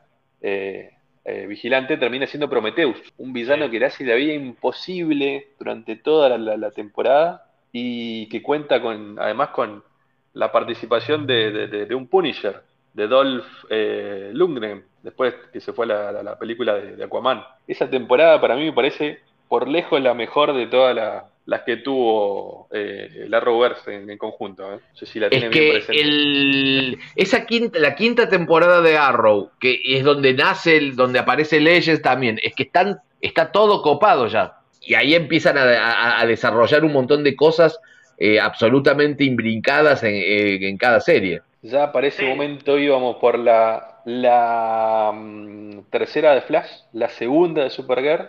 Claro, Supergirl que la... pasa a CW. O sea, Supergirl claro, la... que deja CBS y se va a CW. La absorbe, cambia de locación, se, se va a firmar con todo el resto del equipo. Ahí pasa lo de que Calista. Calista le, Flocar les dice chau, adiós. Gracias, voy a estar nada más que los dos primeros, los dos últimos. Exactamente. Y, y aparece ahí en Supergirl eh, Martian Manhunter. En eso. Entre otros, claro. Y, aparece. Hecho, no, pero y en la segunda. A... Eh, yo, yo, soy del, del team eh, Superman. Aparece Superman en la segunda de Supergirl. El Superman de la gente, exactamente. Eh, que el Superman que también, cuando dijeron que Tyler Hoechlin iba a ser de Superman, salieron todos los puristas a, ras a, rasgarse las vestiduras y a querer tirarse de... Y ahí lo tienen todavía haciendo de Superman. Tu reacción personal, personal ¿cómo, cómo fue en, el momento? Yo, yo recuerdo bien la, la, la, mía. Venía de hacer un hombre lobo. Sí. No había visto nunca Tim Wolf, así que para mí era como que venía de la nada. O sea, para mí era un actor que me, y me gustó desde el primer episodio. Yo, si hay algo que, y mira que soy muy fanático de Superman, los que me siguen saben que el, no, el 85% de mis crónicas son sobre todo el universo de Superman. Eh, mis episodios favoritos de Supergirl de la segunda temporada son los dos primeros y los dos últimos, que son los que aparece Superman. Eh, me parece que Hoechlin es lo que pasó también con Grant Gustin y con, con un montón de los que elegía Berlanti. Eh, aman los personajes y lo hacen sin, sin pruritos, sin eh, preconceptos, van, se entregan, hagámoslo, eh, lo disfrutan, lo bancan. Después no es que se quieren tirar de actores serios eh, en otro lado. Y esos, esos aparecen en la pantalla. Eso me parece que, que, que se ve. Eh, y funcionó. A mí, me, a mí yo no, como les decía, no había visto Tim Wolf, así que para mí no era un actor nuevo y, y nada, y lo volvieron loco, hasta con el traje, con todo. ¿Y a vos qué te qué? Contá, contá ahora vos, vos ¿qué yo, te pasó? Vos, vos, contá vos. Vos, no, a mí me, me, me, me, encantó. A mí me, compraron, o sea, desde el primer momento, en, en la promo, eh, que recrean la etapa de crisis eh, donde muere Supergirl donde está ese, en claro. ese puente que la rescata, está desmayada y, y, con esa promo lo anunciaban su, su, ingreso. Bueno, a partir de ahí ya, ya compré sin, sin haber visto el episodio, siquiera, así que lo sigo bancando. Vamos a llegar después a Superman el Lois, que, que tiene. ¿Y que Sebas? Sebas, ¿qué te pasó cuando lo eligieron a Joe Clint? Yo lo conocí a él personalmente y dije, lo primero que pensé es, es un poco hirsuto para, para Superman. ¿Cómo van a hacer con la barba? Porque es un tipo que le crece mucho la barba. Sí. ¿Viste? Tipo John Hamm de Mad Men. ¿Viste que el chabón decía, me tengo que afeitar dos veces por día porque Don Draper va, va todo Muy- afeitado. y muy buen detalle ese, ¿no? No Entonces sabía. era, sí, entonces digo, es un tipo viste que es re peludo Taylor Hawkins. Entonces decís, ¿cómo van a hacer con eso? Bueno, lo hicieron, pero fue, fue nada, fue como, está bien. Eh, que se fueron afuera del típico americano de, viste, de mandíbula cuadrada, lampiño. Y eso me gustó. Porque el tipo, viste, tiene ojos verdes, eh, no tiene ojos celestes, eh, tiene mucho pelo, es rara la cara, no es un, alguien que vos digas, ah, es- tiene cara de Superman.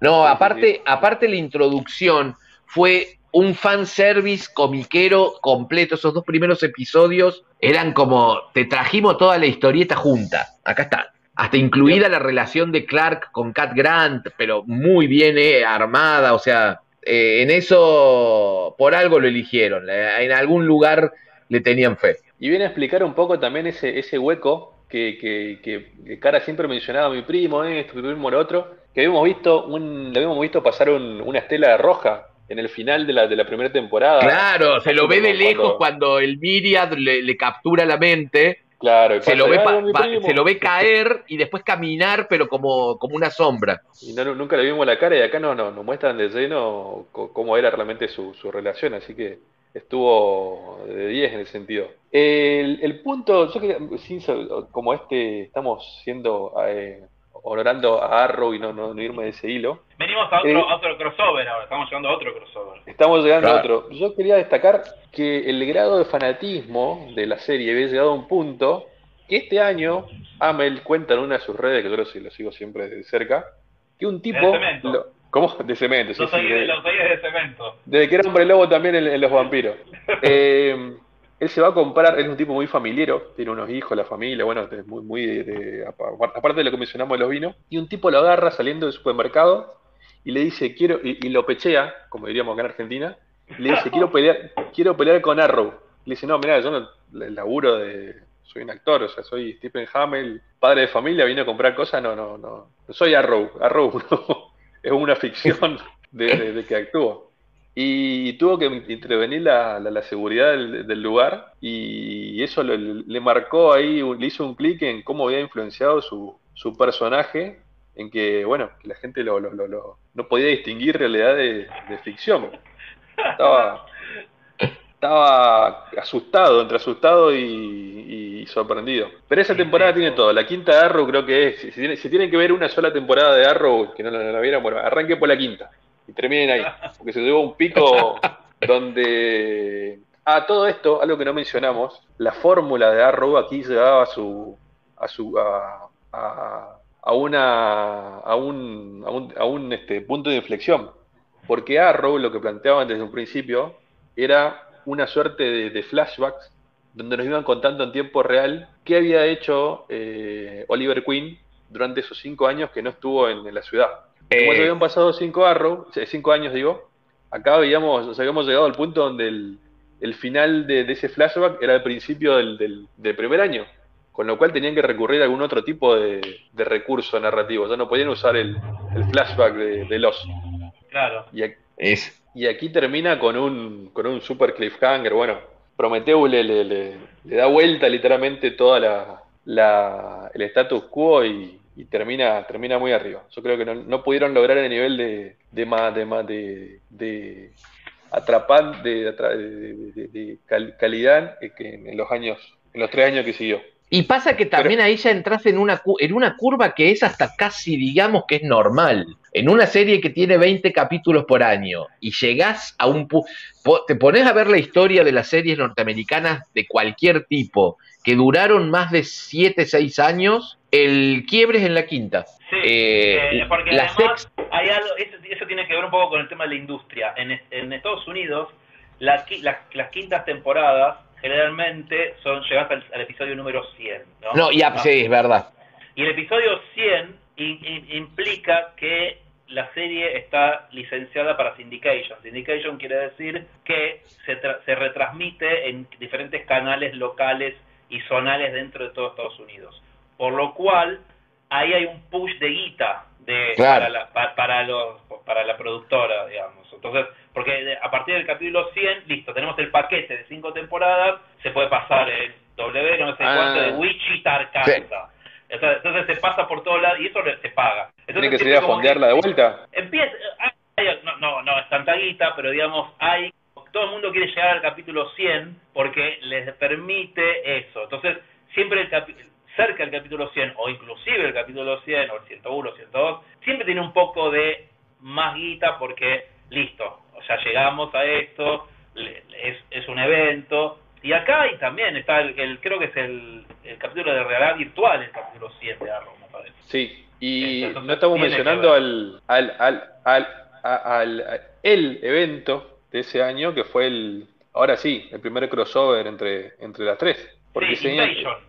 Invasion. año termina con, Invasion, una saga que pega, que, que tiene un, un, arraigo muy particular en, la generación de ese perfil de acá de, Argentina, porque adapta justamente esta serie que, que Perfil publicó en su línea de cómics durante el 93, 92. Sí, y aparte con los, los crossovers, esto ya en la generalidad, que tuvieron una, para mí fue muy inteligente, que mezclaba, o sea, se mezclaba todo. No era que te aparecían exactamente los actores de la serie que le correspondía el capítulo, sino que te lo mezclaban de tal forma que te tenías que ver todos los capítulos. O sea, al igual que, al igual que cuando tenés que comprar más de una revista, de una revista para seguir un, una línea narrativa. O sea, te, o sea, no era que yo no miro Arrow, pero no miro Supergirl y Flash y no me importa. No, te tenías que ir a ver el capítulo, porque seguramente Arrow iba a tener más participación en el de Flash. El mejor Eso también me parece. Y además serviría para, para los rezagados que se, se pusieran a, tiro y además para nueva gente que sea, no, no voy a ver cinco temporadas de Arrow. Bueno, empezá ahora que está el crossover. Y empezá y listo, empezá de acá es tu punto cero. Sí, sí, tal cual. Eh, y acá, eh, bueno, recurre al mismo recurso de, que esta vez era, era Supergirl la que venía al, universo de, de, de, restos de los muchachos. Ya no tenía esa restricción de, de la cadena, por así que te, tranquilamente... Claro, ya la tenía, pero ya había quedado en otra tierra, o sea... Sí, y suman a, bueno, a la, a la alegre muchachada de, de Legends. Casi no hablamos de Legends, ¿no? Que no era tan alegre en ese momento, todavía estaba, todavía estaban en la etapa dramática. Legends, ¿cómo le definirían? Era un, para mí era como un, un gran recurso que, encontraron para que un montón de gente no se quede sin trabajo, en principio. También, claro. Como un, como un sub-Avenger con el 5% del presupuesto, entonces tienen que poner, hay que poner chistes porque si no, no tenemos historia ni plata para hacer nada. Igual, igual acuérdense que Legends empezó no dramática, era como ahí también moría, morían todo, moría medio mundo por capítulo al principio. Toda la, la, parte de Vandal Savage del principio de Legends era como era tragedia griega. Sí, y después, después cuando se quedaron sin plata se empezaron a relajar. La primera temporada. no, igual, igual yo de eso ya lo dije antes. Yo yo me quería cagar de risa, me ponía los capítulos de Legends. Yo te, hay momentos memorables que los que los pocos que la vimos nos vamos a acordar. Vivo, el muñeco ese gigante. Eh, charlas de sopilantes. Había una, una escena donde estaba todo el elenco de Legends que quería entrar al baño. No sé si alguno la vio ese capítulo. Sí, claro que sí, hasta el final. Bueno, ese, esa escena de todos que quieren entrar al baño es, maravillosa. Está bien, tenés que comprar ese código y, no ponerte en, en papista y, disfrutarlo. Creo que la, gran ventaja que tenía era que no tenían. A ver, si, bien estaban levemente inspirados en un grupo de héroes olvidados que creo que tuvieron como mucho tres o cuatro apariciones en los cómics, eso le daba carta blanca para hacer lo que, lo que, lo que sea. O sea, no, no, no, tenían restricciones de que nadie se iba a poner a decir que, que la adaptación no era fiel ni nada porque estaban escribiendo sobre una tabla rasa. Sí. Así que aprovecharon un montón eso. Y acá pensando ahora, eh, viendo, por ejemplo, que está Rip Hunter, ¿no? Que el actor era Arthur Darville, que venía de Doctor Who. Me parece que, Sí. que Berlante le gustaba a Doctor Who y sacaba ideas y actores de ahí se los llevaba Sí. para, para allá. Y me parece que viene también por ese lado algunas cosas. Tiene, eh, es- especialmente Legends, ¿no? que es una cuestión más cósmica de tiempo y espacio, ¿no? una especie de, de viajeros del tiempo, mucho de Doctor Who. Tiene muchísimo Doctor Who. Es verdad. Es casi, la ul- las últimas dos temporadas son prácticamente una copia ya descarada ¿eh? de Doctor Who. Algunos Sí. planteos y, y- y plots que son casi, casi eh, intercambiables con personajes. Cambiás la, la nave por una y algunos Daleks y ya. Es más, hay un, hay un episodio que aparece un, un Dalek, eh, un pseudo Dalek. Pero sí, bueno. iba, iba por ahí, apelando a eso. Algo que los agentes de S.H.I.E.L.D. de, la, la otra empresa hicieron. Y también tomaron el- el mismo ejemplo. Y cuando se quedan sin ideas, bueno, a ver qué, bueno, vamos a Doctor Who, igual son casi 60 años, no nos van a decir nada. Y bueno, ya, es que ya a esta altura se roban entre todos y. Y es así. Pero Sí, bien, in- Invasión inicia una, una, una tradición ya de que, el, de que el cierre de temporada, en realidad el- el- el- la mitad de temporada antes del mid-season tenía que cruzar a todas las series. Eso se iba a convertir en una tradición que, que duraría por lo menos tres años. Y donde se apostaba a eso, que, a, a que cada, cada nueva serie que iba sumando aportaba su, su, su granito de arena. Y a partir Es de ahí que- queda establecido el multiverso, bueno, queda establecido Claro. esto que, que Supergirl y el resto se podían ver con, con todo y ya nos lleva al año siguiente. Y en Flash, y en Flash ya tenés a todos, tenés a Jay Garde, a Wally West, Kid Flash, Sí. ya están todos.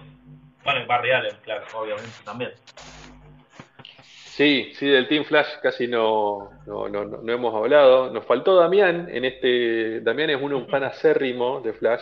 eh, Oh. Así que quizás después tengamos que hacer un, un segundo episodio solamente dedicado a, a Flash, porque seguramente va a estar dolido por no, por no, no- por no poder estar metiendo eh, comentarios sobre su serie favorita. Bueno, no, no se puede todo. Bueno, eh, bueno, lo nombraron como- lo estamos representando y que, y que, y que yo ta- también a mí amo Flash, así que que no se sienta solo.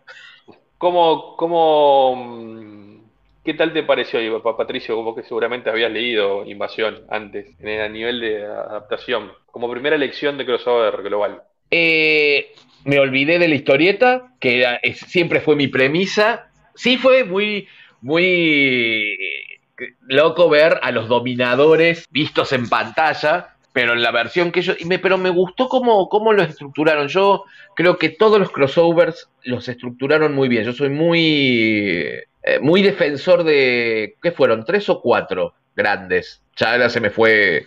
Pero eh, que- hasta Crisis Cuatro. estuvieron muy bien construidos. Y, y que aparte los podías ver, tenían una particularidad, que eso después yo lo fui eh, revisando con los años. Vos después podías ver el, el compacto. Y era como si vieras una gran película enorme. Y te olvidabas de dónde venían y, y hacia dónde iban. Y me parece que, que en eso hicieron algo que estuvo buenísimo. Que lamentablemente se lo frenó la pandemia, porque eh, el, que terminaran los crossovers tuvo que ver directamente con la pandemia, pero que, que fue una gran idea. Y la su- le supieron sacar el jugo, mucho. Sí, al igual Vamos que a venir a otro crossover, ¿no? Ya en el año 2017, ¿no? 2017, sí, pero el 2017, antes de llegar al, al crossover, yo quería destacar algunas cosas más. Eh, en la cesta de Arrow ya arranca, ya, creo en el camino de declive creativo, como había dicho. Es la cuarta de Flash. May- Mayor Oliver Queen, además. Ya- ya es- Exactamente. Ah, verdad. Se posiciona Bueno, pero que eso fue sacado de los cómics. Eso, eso fue sacado, ese plot estaba en los cómics de los 60.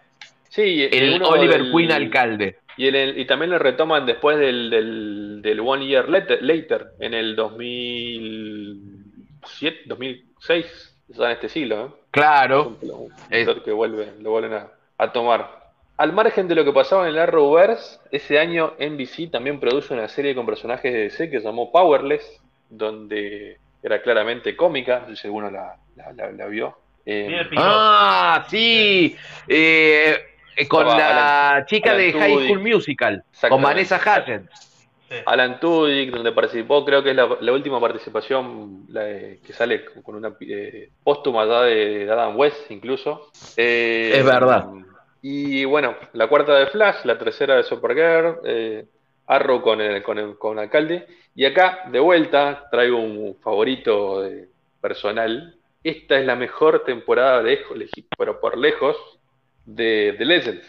Acá, en, esta segunda temporada de, Legends, los malos, el equipo de, que veníamos diciendo de, de- de estos actores supremos, Damien Dark, el Flash Reverso y Malcolm Merlin, arman una, un- una legión del mar, del mal, Sí. Legion of Doom, y literalmente le ganan a todo el, el Arrowverse. O sea, ellos ganan y logran reescribir la, la historia y hay como una especie de Days of Future Past o, o Sí. un- un- todo un- una, una temporada entera donde ellos gobiernan la Tierra y donde vemos un montón de versiones eh, distintas de, de todos los, los personajes. Esa temporada me parece La segunda Fantástica. temporada de Legends tra- trae la Sociedad de la Justicia también al principio. también, sí, Ya. sí, sí, claro. Ya estaban con las ganas de que después eso lo trasladan a Stargirl, pero ya estaba que ese germen de traigamos la Sociedad de la Justicia. Bueno, es el que el no es en la segunda temporada cuando van a convencer a George Lucas que se dedique al cine y no se retire y no, no lo deje.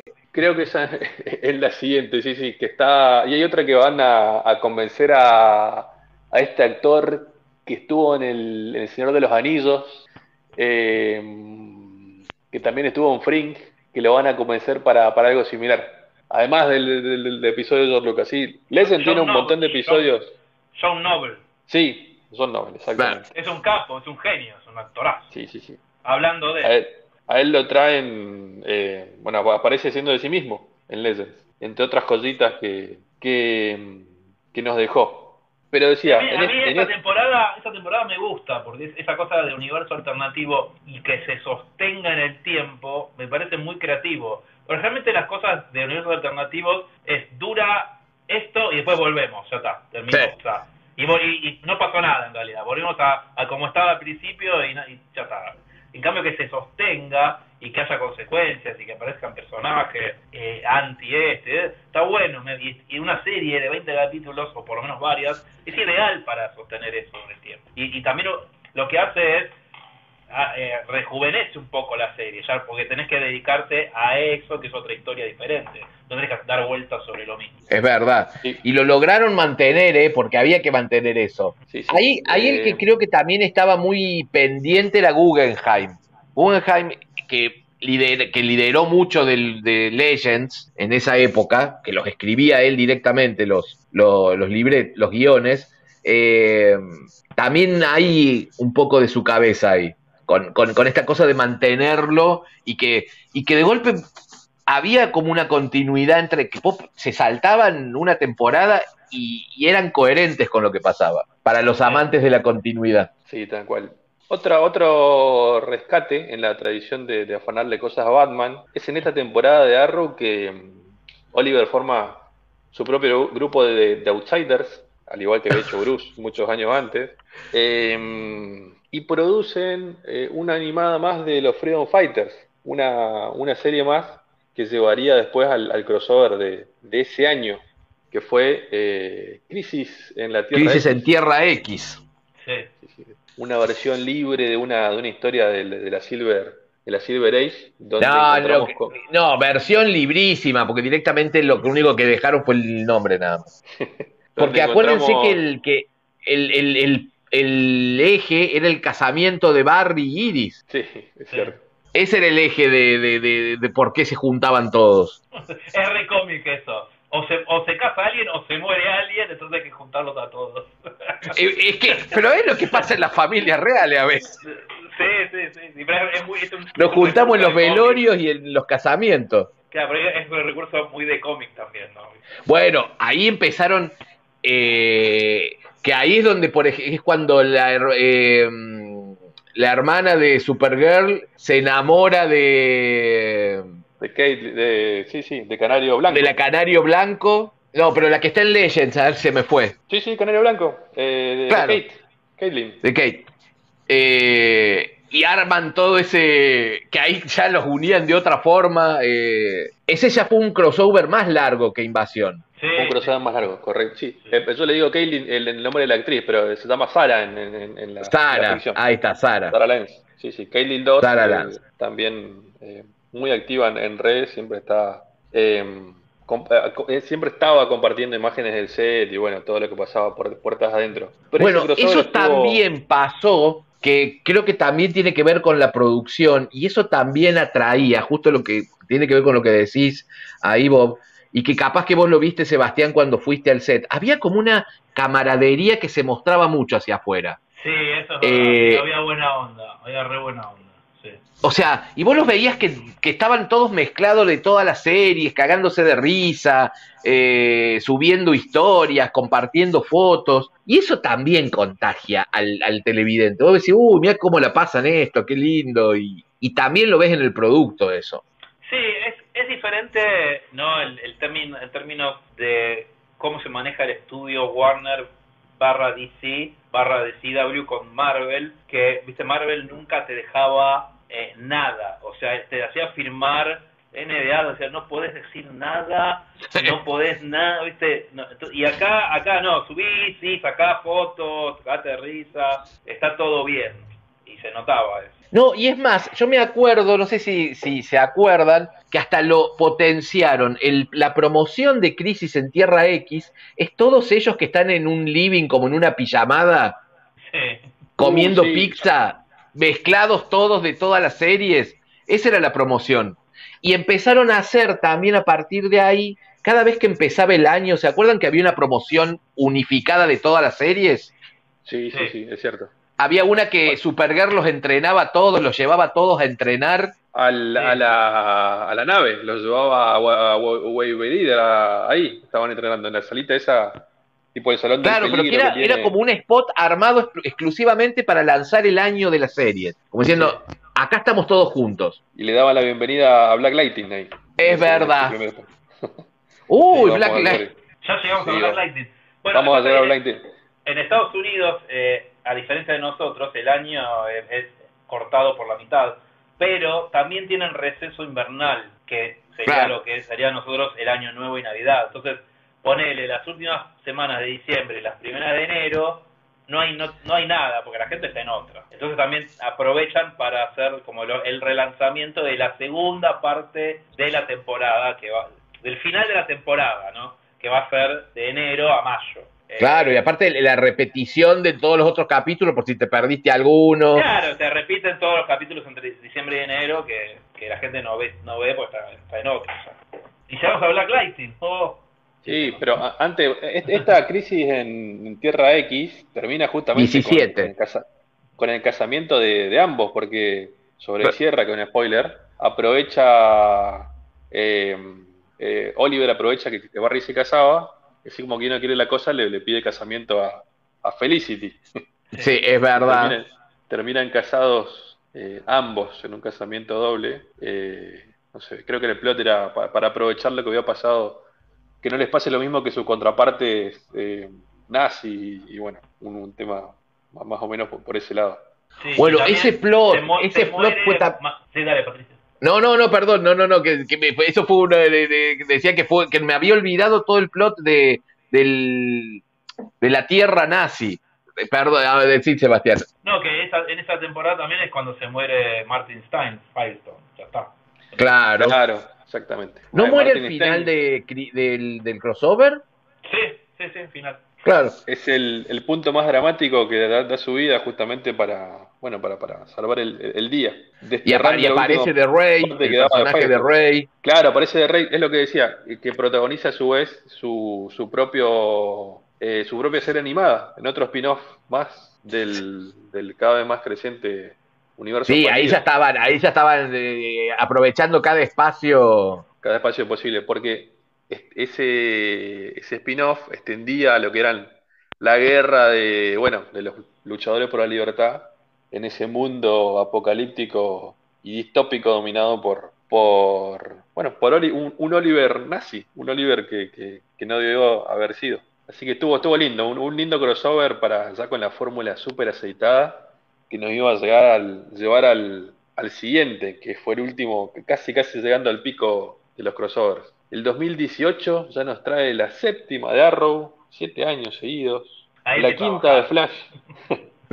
la cuarta Ahí. de Supergirl. La tercera de Legends, o sea, digamos cuatro. Y le agregamos a Black Lighting, a quien habíamos visto, como decía Patricio recién, eh, debutar en un corto donde le daban la, bien- la bienvenida el, el- el- el grupo mientras Supergirl lo- los entrenaba. Y como que todos se sorprendían que aparecía ahí. Este. Y en un principio, Berlanti decía que, que bah, de hecho, estaba en una, en una tierra alternativa.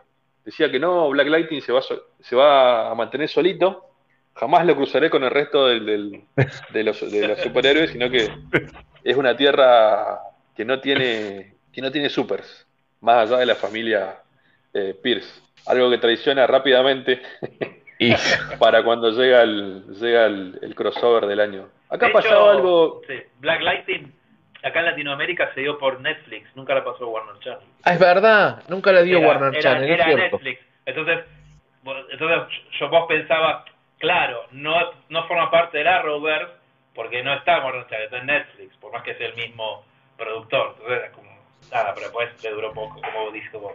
Este año pasan cosas por fuera del, del CW, CW, porque HBO comienza a producir Titans. Otra Bueno, pero que también es de. Berlanti. Claro, pero es de claro. Berlanti. O sea, el canal Sci-Fi produce Krypton, una serie muy, muy falopa que Que pocos nunca vimos. se vio acá oficial, ¿no? no, eh, Sci-Fi nunca la dio, por ejemplo, en el canal latinoamericano, nunca la dio. O sea, yo me acuerdo haber estado en Comic Con en San Diego, haber cubierto el press room de Krypton y tener las entrevistas y decir, bueno, pero nunca la voy a publicar porque nunca se estrenó.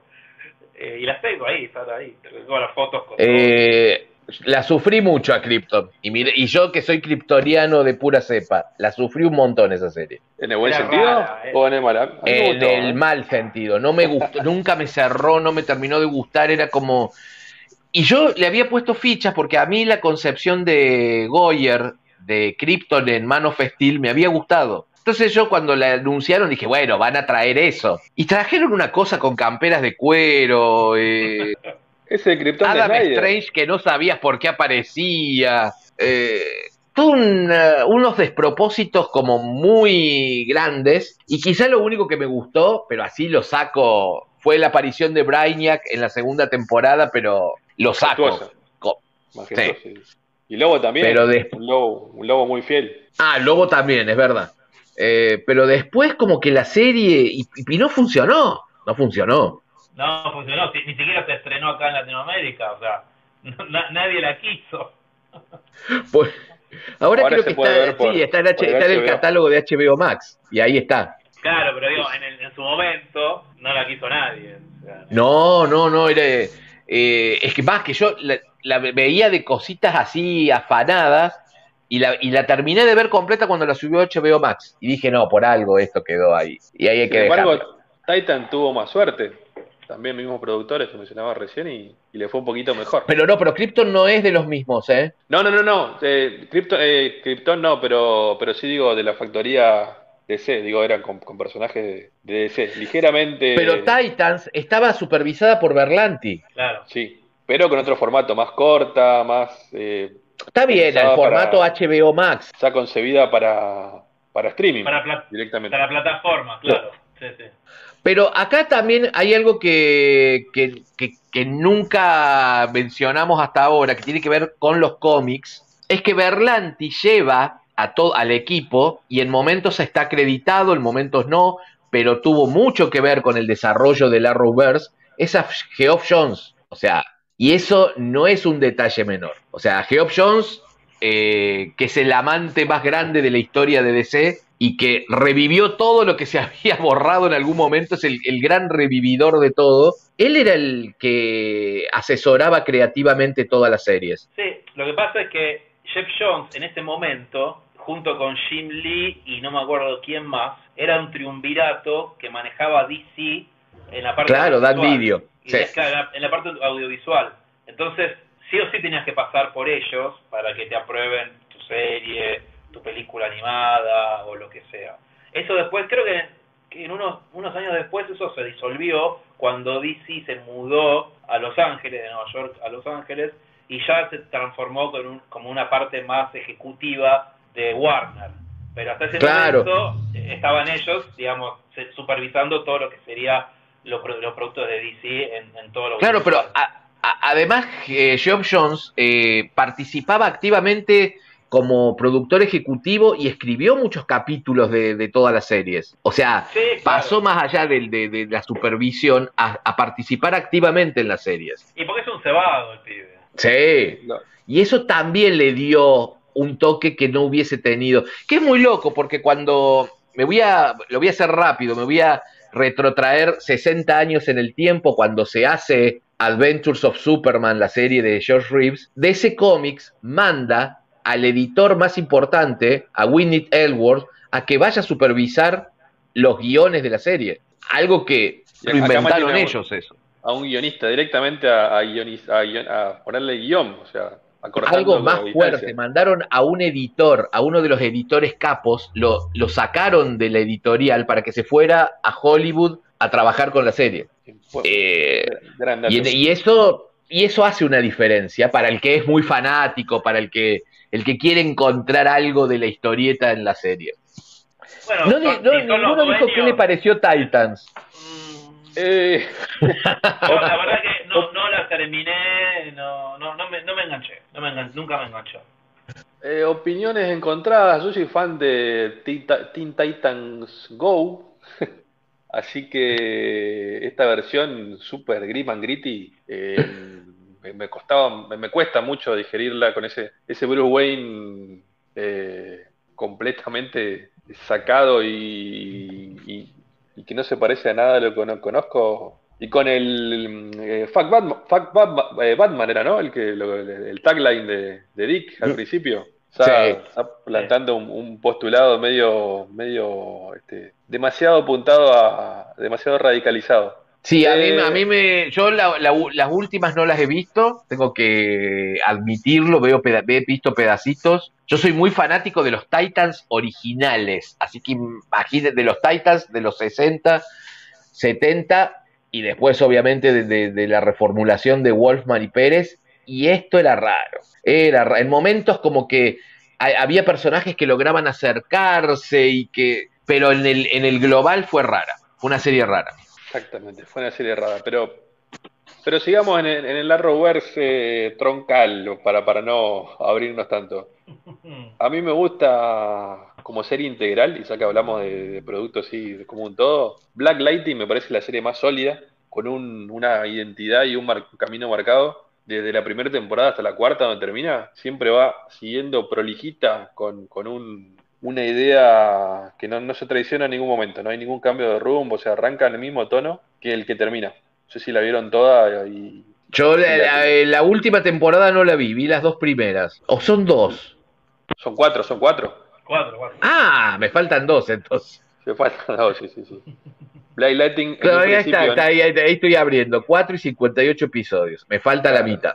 No, yo, a mí me gustó, lo que me, lo me parece es que claramente está inspirado en Luke Cage de Netflix, que creo que son dos años antes, donde dijeron, bueno, hagamos un héroe eh, negro, no con tanto, o sea, sí poderes, pero no tanto, no tan loco, no tan no cósmico, más del barrio, del hood, y bueno, ¿cuál es el que le desee? Black Lightning, listo, hagamos con Black Lightning. Ahí se adelanta un poco al Niga Power, eh, a bueno lo que fue después Black Panther en sentido claro pero yo creo que es como, es como Luke Cage Black Lightning y bueno Black Panther igual venía ya desarrollándose a principios de los, los 2010 o algo así pero digamos yo creo que Black Lightning no existiría sin Luke Cage. Sí y es pro sí. Pero termina sobreviviéndolo por cuestiones y terminan los dos en, Netflix no una cosa rara después este, por esos motivos locos este, están ahí a la par. Pasa, pasa que el, el, CW lo que hizo fue un contrato con Netflix. Cuando vio que, que, la, que el público se le estaba yendo, o sea, no yendo, pero sí yendo, pero también que está estacionándose, porque las series de CW, de Arrowverse, salvo algunos, las crisis y los crossovers, los primeros capítulos de alguna serie, que fueron demasiado exitosos, No es que todo el mundo se quedaba viéndola, ¿viste? No. Entonces, eh, lo que hizo el, lo que hicieron los ejecutivos de CW es licenciar a Netflix todas las series para que la gente joven las descubra. Entonces, eh, rápidamente aparecieron todas las series de CW aparecieron en Netflix después. Es verdad, claro. Y es más, eh, Supergirl y Flash siguen en Netflix y no y Legends y no pasaron a HBO Max. No, deben tener un contrato de tantos años que no puede, como pasó con las de Marvel Net, que recién este año pasaron a Disney Plus. Pero lo que estaba viendo, yo no me acordaba, era que Black Lightning eran de menos episodios las temporadas. Sí, se pensó para, para modelo de streaming. Era más cortita, lo cual le jugó mucho a favor, porque justamente por eso me parece la más sólida, porque no tenía necesidad de ir a, alargar tanto los, los plots. Eh, y bueno, eso creo que le, jugó, eh, fue mucho más, más sólida en ese sentido, aunque no, no había episodio de relleno, sino que era todo palo y palo y, se, se, notaba. Y ya acá estábamos en la, en la tradición de, con los crossovers, ya, la gente, la, la, hinchada pedía el crossover del año. O sea, no era, no era una, una, opción que no haya crossover. Y está bien. Aparte tenés más series, la gente se ceba más. Claro. Y ese año nos dieron un crossover medio sacado de la galera, porque fue, fue un, parece una apuesta, pero que terminó saliendo bien. El, los otros mundos, el Elseworlds. Elseworlds. Que en realidad ah, creo que. Ah, ah, sí, perdón, sí, dice Eva, perdón. Quería, que antes de Elseworlds eh, sumar que Constantine ya forma parte de Legends. Ya está. ah, sí, sí. Regular. Sí, lo, había absorbido, tal cual. Sí, listo, y, sale también el, el, el, corto de City. ¿Cómo era que se llamaba? Eh, City of Demons. City of de Constantine. De los mejores, cierto, también. De los sale en el 2018. Alan Moore diría es Constantine, porque los ingleses pronuncian Constantine y en Estados Unidos es Constantine. Es verdad. se me había pasado, claro, Ellsworth. Eso fue como la prueba piloto para Crisis. Sí, sí, sí. Esa fue la prueba piloto para ver si funcionaba empezar a... Porque qué también permitía el crossover. No solamente lo de añadir eh, audiencia y todo, permitía barajar y dar de nuevo en un montón de cosas. Con el crossover podíamos borrar cosas que no estaban, no nos gustaban mucho, traer cosas nuevas. También era una puerta de, de barajar y dar de nuevo el crossover. Y Ellsworth fue creo que la, primera la primera prueba de eso. No, y además aparece ya el monitor que te está diciendo, bueno, si funciona, se viene crisis. Ya está. Sí. y además, Silencio. como, como, como colorario, digo, del, del, de, la prueba, introducen dos personajes que después serían clave para todo el resto. Aparece Luis Lane, como, bueno, la... la claro, es verdad. Faltaba, faltaba el, otro, la otra mitad de, de, de, Superman. De Super. Y Batwoman, caracterizada por Robbie Rose, la primera eh, la primera encarnación de Batwoman, que vamos a decir eso, que hubo, más de una. Y, bueno, que en un guiño a, Patricio y al resto de los fans de Flash, eh, John Weasley Snipes vuelve a rescatar a, su rol de, los 90, como el Flash sí, eso fue, de la Tierra 90. Esa aparición de... Bueno, después también es el Superman con el traje negro. Sí, hermoso, eh, eso es hermoso. El Ama, no, aparece Amazo también. Claro, claro, sí, sí, sí. Eso es todo.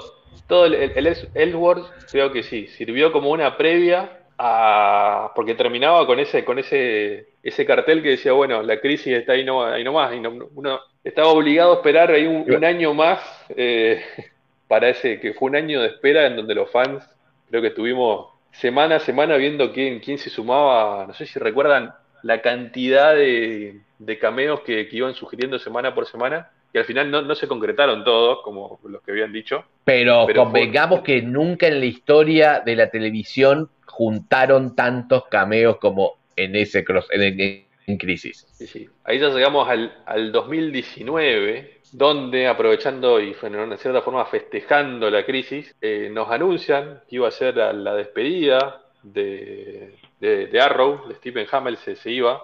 Y es acá, algo que mencioné al principio, cuando ya Stephen comienza a dar algunos eh, signos de fatiga actoral o no sé cómo, cómo, cómo, cómo se llama el término. Le pregunto a los dos porque eso yo no lo sé, Sebastián y Bob. Eh, ¿Arrow termina por que Stephen Hamel se quería ir o el desgaste de la serie?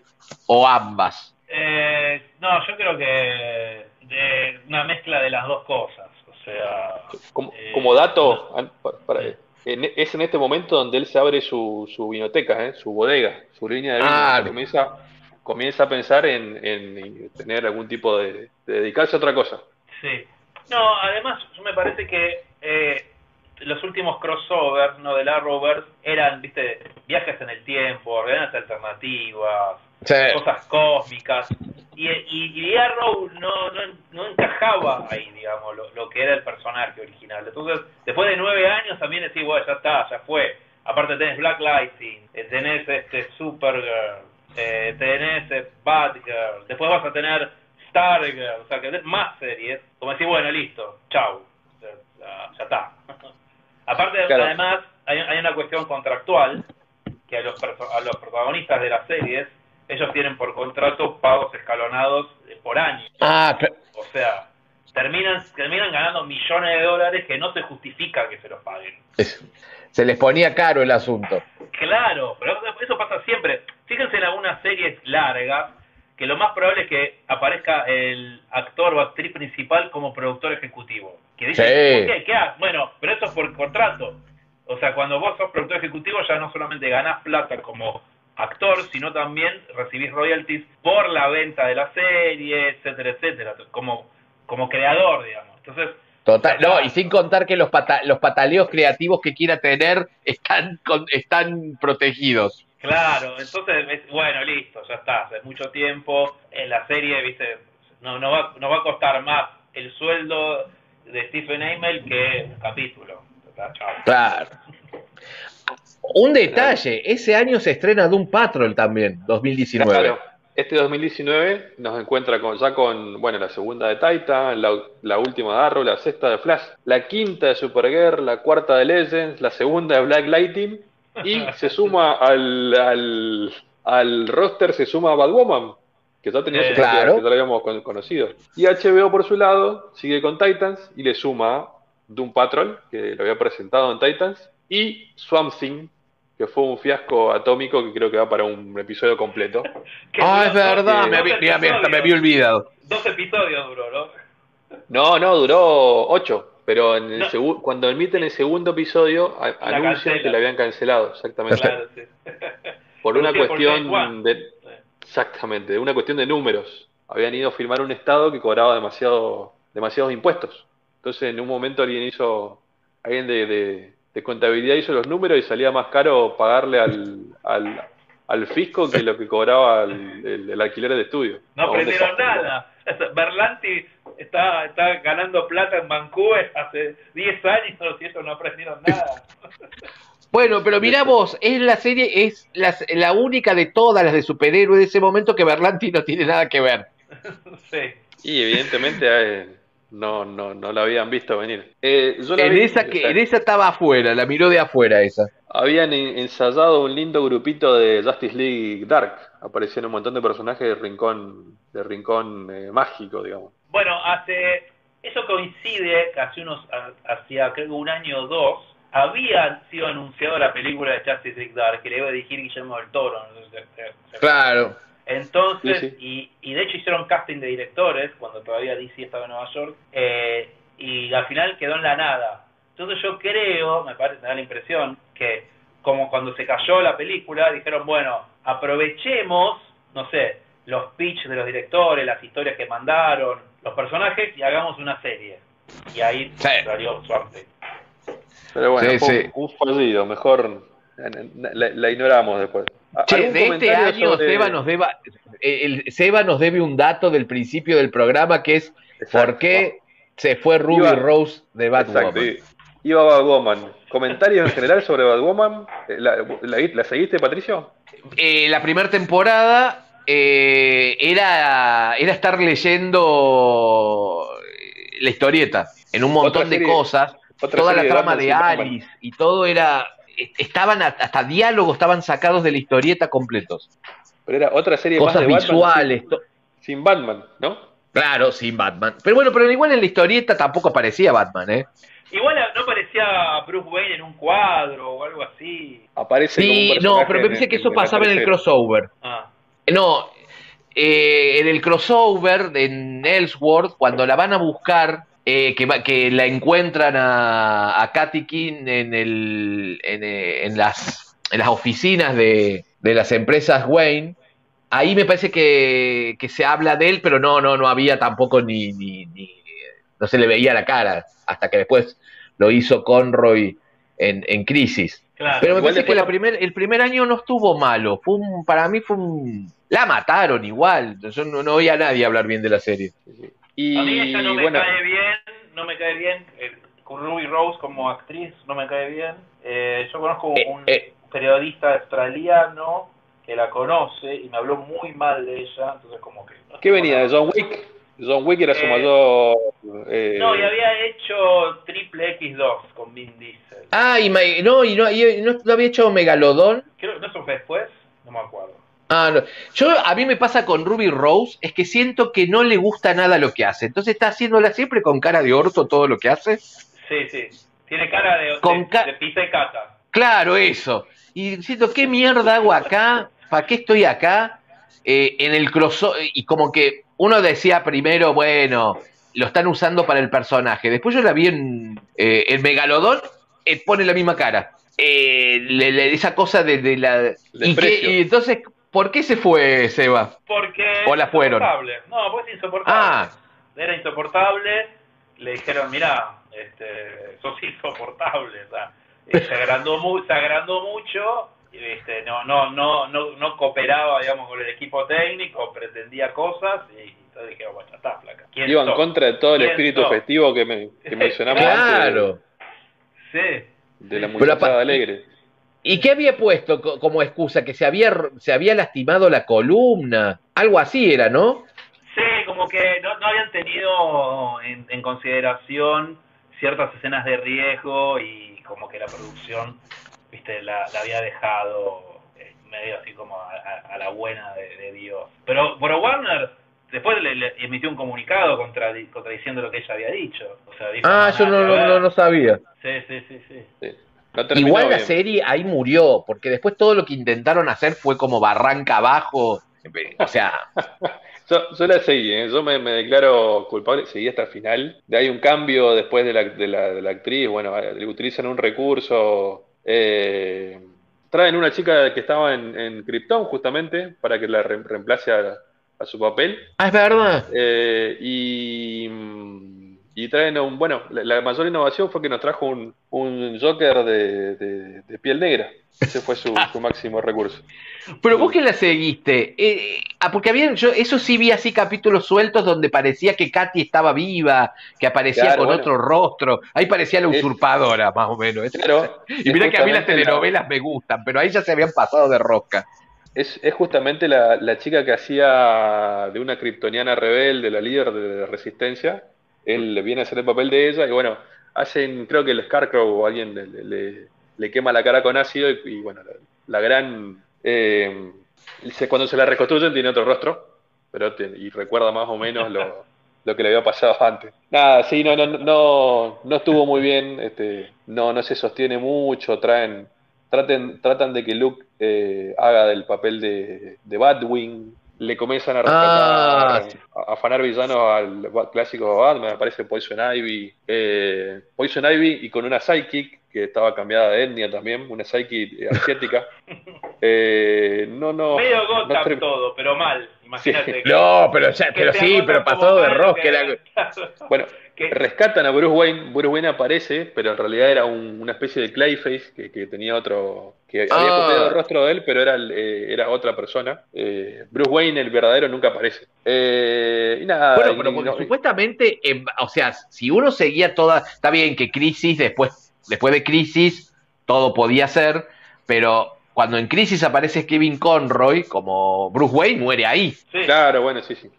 lo matan. Un Claro, mes lo y medio dura. sí.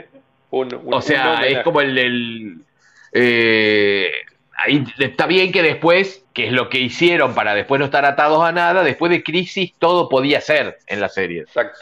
Pero, La pero culpa era de saquémonos el- Crisis. Saquémonos el, el- sabor amargo de, de, de Batwoman y vayamos al, al- a- el, el- el evento. Una aclaración acá, eh, eso que quiero remarcar que quede grabado. Hay cierto conductor de un podcast argentino de- especializado en cómics, eh, abogado, él, ustedes creo que lo conocen, eh, Sí, con arraigos en, en la, eh, Ahí me, ar- armenio. ahí me Eh, perdí. Me perdí, me perdí en el enigmático ahí. Po- Podemos decirle Mariano C o si no M. Cholaquiam. Ah, obvio. Ah, para no para ocultar su identidad. Él dice estar en contra de todas las adaptaciones, pero sin embargo organizó un evento en su casa para ver No. los episodios de Crisis. O sea, No, fíjese el, el, el atractivo que tenía, a lo que voy es el, el, el- el llevar a adaptar la Crisis en, en Tierras Infinitas, que aún los más este, reticentes de ver adaptaciones cayeron cayeron adentro. O sea, este, fue, el evento fue tan grande que, que convocó a gente que antes no, que se enganchó nada más que para ver esto. Es que el evento fue. Yo no me canso de verlo. Primero pasaron cosas muy particulares en, lo- en, en- en- en- en las cosas que iba trayendo. Tuvo dos especiales de 100 páginas de historieta que sacó DC que son fabulosos. Sí, sí, sí. Lo- O sea, lo hay que sacar dos, especi- dos especiales de 100 páginas con historietas que tienen que ver con... Es más, donde, vos las te, donde te va diciendo, terminás de leer una historia, anda a ver ahora el capítulo. Nunca había pasado en una historieta que la, estás leyendo la historieta y te manda el capítulo de televisión que tenés que ir para seguirlo. Muy bueno. costó un montón, co- costó un montón conseguirlos eh, porque solamente se, se vendían en los Walmart, no se vendían en comiquerías. Claro, sí, eran de, que- los habían hecho para Word, exactamente. Yo los tengo, Bueno. los tengo ahí. Cuidado, son, porque aparte están muy bien dibujados, porque lo hicieron con, lo hicieron a lo grande. Y es la única de, la- de todas las eh, los crossovers que se editó en, vide- en DVD el crossover solo. Los ocho capítulos, son ocho, ¿no? Claro, hay una edición de DVD que se- también es dificilísima de conseguir, que están los episodios todos juntos, como una, un- una, una, una miniserie, porque en realidad casi fue una miniserie eso. Sí, Y sí, si hicieran ocho eh, en, en diferentes series, aparte fue fin, fin del 2019, principio del 2020, ¿no? Cuatro y cuatro fueron. Justo, justo antes de la pandemia, con, con una Justo previa, una previa, al igual que pasó en los cómics, una previa en Black Lighting, donde se veían los cielos rojos y el protagonista desaparecía directamente para, para, para aparecer en, en, en el crossover. Porque hasta ese momento Sí. Black Lighting no formaba parte oficial del, del universo eh, Arrowverse. ¿Y qué pasa acá? Al igual que, que pasó en, en- la crisis en Tierra Infinita. Todo lo que venimos mencionando, desde el Superboy del 88, Batman del 89, la, bueno, el Flash de- del 90, em, las, las, las aves de presa, Smallville, eh, no sé si me- seguro estoy. Ah, los Titans, que habíamos mencionado. Los recién. Titan, aparecen los Titan, aparece Doom Patrol, eh, claro, se presenta está- Stargirl, Sí.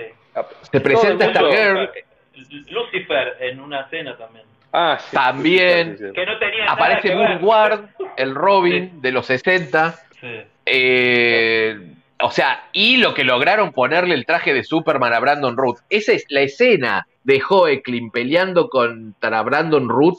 Yo ya no sé, ya perdí la cuenta de las veces que la vi. Y, a- y haciéndose cargo, no sé si recuerdan, en el primer crossover, como tres años o- cuatro años atrás, eh, cuando Cara lo ve a, a Rey, le dice, me recordaba un poco a... Me re- exactamente, primo. que hacen ese guiño, es verdad. Así Es verdad. no- No, no, es- No perdón. No, no, yo creo, yo no sé que Sebastián, ¿qué te pareció el crossover? A mí me encantó, porque yo no venía siguiendo, o sea, venía siguiendo salteado todo porque ya, me, ya estaba cansado.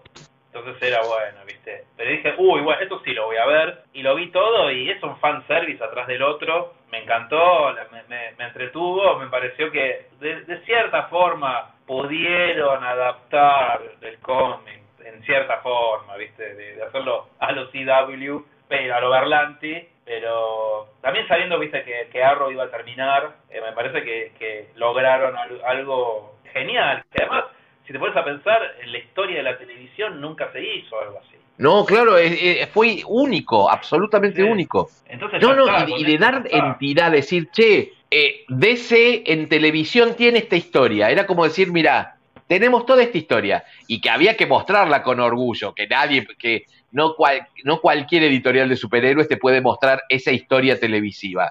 Porque guste o no guste, acá sin entrar en grieta ni nada, eh, la historia televisiva de DC marcó historia, valga la redundancia. Seguro, claro. Sí, sí. Incluso se hace O sea- cargo de Swamp Thing, ¿eh? de la fallida Swamp Thing, porque ta- también aparece en, un- en una. en ¿Aparece un- En un cuadrito. Sí, claro, claro. O sea, se- se- aparece Marv Wallman en la, en la escena cuando Cara y, y Barry se dan cuenta que están en la misma tierra. Ah, sí, sí, es cierto. Le firma un, un ejemplar, le firma un autógrafo, algo, algo le firmaba, sí, sí. Eh, es como que, se- que- bueno, la muerte de Flash, pero que obviamente que especularon mucho, me acuerdo que en ese momento especulaban, se muere Barry, ¿qué van a hacer? Era cantado que iba a morir eh, el Flash del 90, pero es, está, bueno, esperá, aparece Ezra Miller. Sí. Claro, acá tienen la conexión con, eh, bueno, con el Flashpoint, ¿no? con algo mucho más fuerte que, se- que a veces se olvida. En esa escena, el Flash de Ezra Miller as- asume que se va a llamar Flash. ¿Hay alguna, alguna anécdota interna ahí sobre cómo se logró eso con, con los estudios de- grandes, eh, Seba? A ver, No, Seba, ¿tenés ah, data? ah, ah, no, ahí es, ahí yo, ahí es cuando ya DC está en Los Ángeles, ya, ya se mudó. Entonces es mucho más fácil cuando las oficinas de los que deciden está uno al lado de la otra. Eh, aparte, viste, eh, después pasó con Peacemaker, que, que, Gunn metió a Aquaman y a Flash también. ¿Cierto? Eh, no, yo, yo creo que estaban mucho más eh, relajados en cuanto a, a prestar superhéroes. Aparte, viste, era un evento que les convenía a todos. Es Claro. Miller, es la Miller recién estaba, estaba siendo presentado, digamos, no lo conocía mucha gente.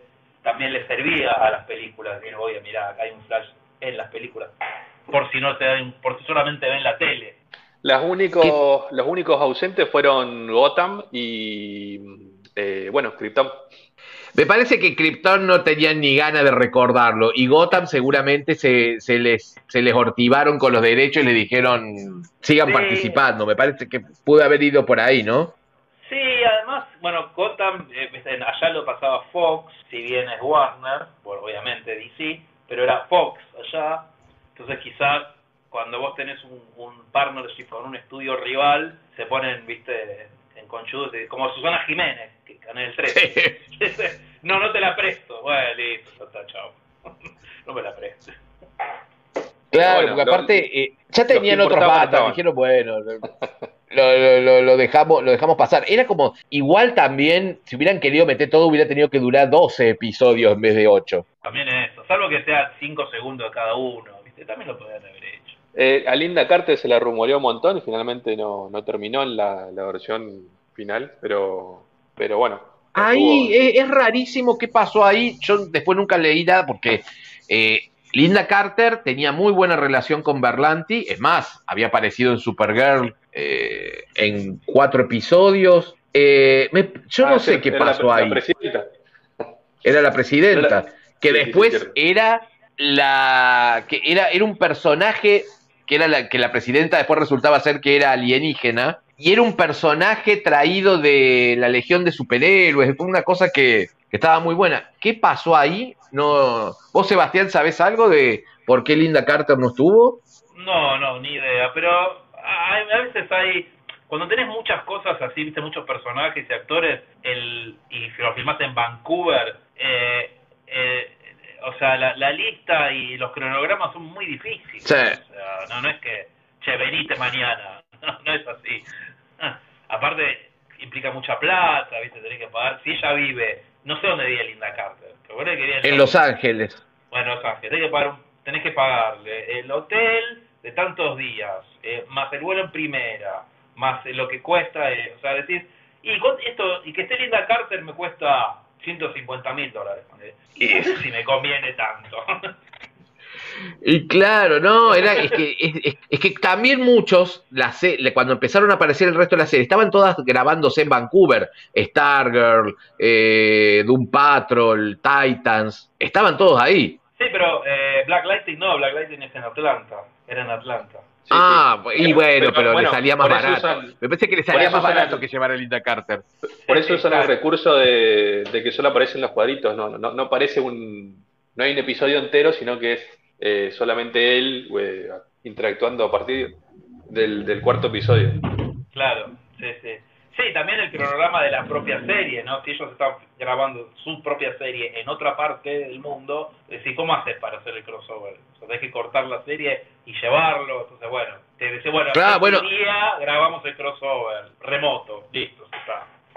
Bueno, ahí también eh, lo estamos olvidando, la aparición de Tom Welling después de de tanto tiempo eh, eh, donde Erika Durance termina siendo dos personajes, como Brandon Root, son los, los dos que hacen dos personajes durante todo el crossover. Sí. Porque Erika Durance hace de la madre de, de Supergirl, eh, de Alura, y hace de Lois Lane del, del, mundo de Smallville, y bueno, y Brandon Root que hace de Atom y de Superman. Sí, sí, sí. Fantástico, sí, y habían dejado afuera a Dean Kane, eh, que ya había estado en, la serie de Supergirl, pero bueno, no, no acá no, no, terminó en la versión final. Pero, no, tampoco apareció Teddy Hatcher, que ya Teddy Hatcher había aparecido también en Supergirl, pero también me parece que es como dice Seba, o sea, llevarlos a Vancouver eh, a todos era como, había que hacer mucho número. Y sí, tienes que hacer mucho número gente iba a quedar afuera.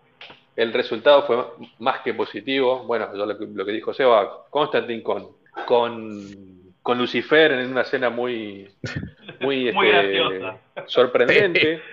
Creo que ese cameo junto con el de con el de Ezra Miller fueron los más sorprendentes. Y porque Lucifer no tiene nada que ver. O sea, ¿qué, haces acá? Es como si hubiera aparecido, no sé. Sandman. Este, sí, claro, sí, sí. Sí, sí, Pero tuvo gracia, tuvo gracia, tuvo. Sí, tuvo Cumplió. Y creo que sirvió como canto de cisne para, bueno, para la despedida de Arrow, porque acá termina y termina. Terminó. No, y con un giro comiquero trasladando a los verdes, porque en realidad el que termina siendo el espectro en los cómics es Green Lantern, pero no quedó mal que terminara siendo espectro Green Arrow. Claro. No, no. Sí, sí, estaba, estaba el Green y, y, en cierta forma es una, una, salida muy, muy digna, digamos, ¿no? Es que se, no se fue a tomar Ferné a, a Francia como, como otro Batman, sino que se quedó ahí no, pero con pero aparte con algo latente, porque también yo creo que eh, no es, o sea, al pasarlo a, a, un a otro personaje místico, tenés la posibilidad de volver a traerlo cuando quieras. Me parece que también ahí hubo un poco de eso, es decir, bueno, termina, pero está ahí, es el espectro, pero un día el espectro puede volver a ser humano. y me parece que, claro, lo deje, la posibilidad de rescatarlo. Sí, a todos nos quedó como una especie de herida el que se, diera el pie para la Liga de la Justicia Televisiva y que ahí lamentablemente, bueno, fue la pandemia la que cortó todo y ese sueño quedó ahí trunco en esa última escena en, el, en, el, en ese galpón que parecía el Palacio de la Justicia de los Super Amigos. El galpón que habían montado para, para detener la invasión. Claro, exacto. Retrotrayéndole al primer crossover del, del grupo, ¿cierto? Y esa escena con las sillas, con los logos, de los, o sea, fue, uno, uno, uno ya decía, bueno, el año que viene, o sea, si después de esto ya está, bueno. Eh, y apareció la pandemia. Y ahí nos dejó con las ganas. Sí, llegamos al 2020 y el mundo entra en recesión desde a partir de un comunicado oficial que nos deja todo en nuestras casas.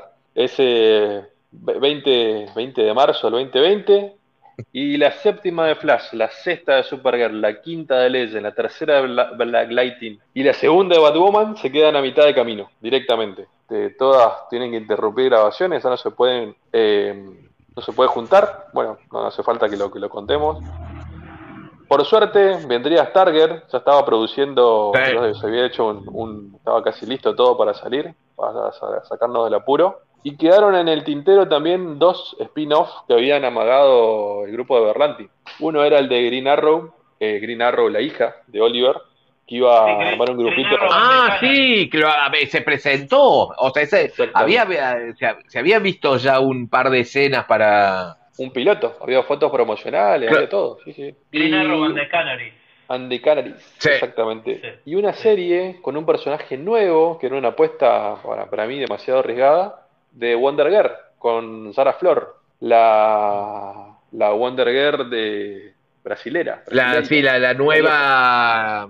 La brasile, la, la Wonder Girl brasilera. Esas dos series a raíz de la pandemia y de un montón de cuestiones de, de- de recesión, me parece, ya- ya era un claro eh, camino, ya estábamos la- la- la- de bajada, quedaron ahí y no pasaron de, de propuestas y de promos eh, y nunca, nunca llegamos a, a verlas concretadas. No hay mucho, me parece. No, más porque recién. No, y aparte, también eso precipita ya el final de Supergirl. O sea, que también. Ya venía que cansada ella, ella había sido madre y ya no tenía más ganas de, de seguir la serie, que como que también se había perdido medio. Por más que. eh, Se había casado creo con- que tuvieron el mejor Lex. Luthor de la historia. Casada con Monel a todo esto, con el, con el actor que sea de, de, de Monel. Exactamente. No, pero que aparte, esto es chisme de Radiolandia y de TV Guía. Ella se separa, el primer, el, el primer marido que era que lo había conocido en Glee, actúa en la primera temporada de Supergirl, Sí, sí, que sí, hace del hijo de. Cat Grant, y que después terminan muy mal con violencia de género incluida. La separación es muy terrible, la separación de Melissa Benoit. Ah, ella hizo unas declaraciones que era una sobreviviente de, la violencia doméstica. Sí, sí. Muy, Sí. muy mal todo. Y una foto filtrada, o sea, fue, fue muy, muy feo lo, lo que pasó con, con Melissa. Claro, y después lo conoce a Chris Wood y ahí se casa y tienen el, el primer hijo y ahí es donde ella ya que también era muy loco porque el que venía pidiendo que se quería ir era Gran Gustin también. Sí. Ella que- venía diciendo que no que él quería terminarle en la 8 a Flash, si mal no recuerdo. sí. Se ve que es desgastante, evidentemente, el, el ritmo de producción. Y bueno, ya, Es ya que si vos no vivís en tu ciudad, imagínate, Claro. tenés que irte más, o sea, la mitad del año en otra ciudad, si no es que no es tu casa. Está bien, ganás plata, sos famoso, todo, pero llega después de nueve años y bueno, listo, ya está. Che, Seba, ¿y cómo es Vancouver? ¿Debe ser el embole total o no? Es una ciudad chica, eh, Canadá es raro en general, pues son ciudades, viste, que, que se mezclan con lo francés con lo inglés, Vancouver es más inglés, que porque queda al norte en el Pacífico, del lado del Pacífico.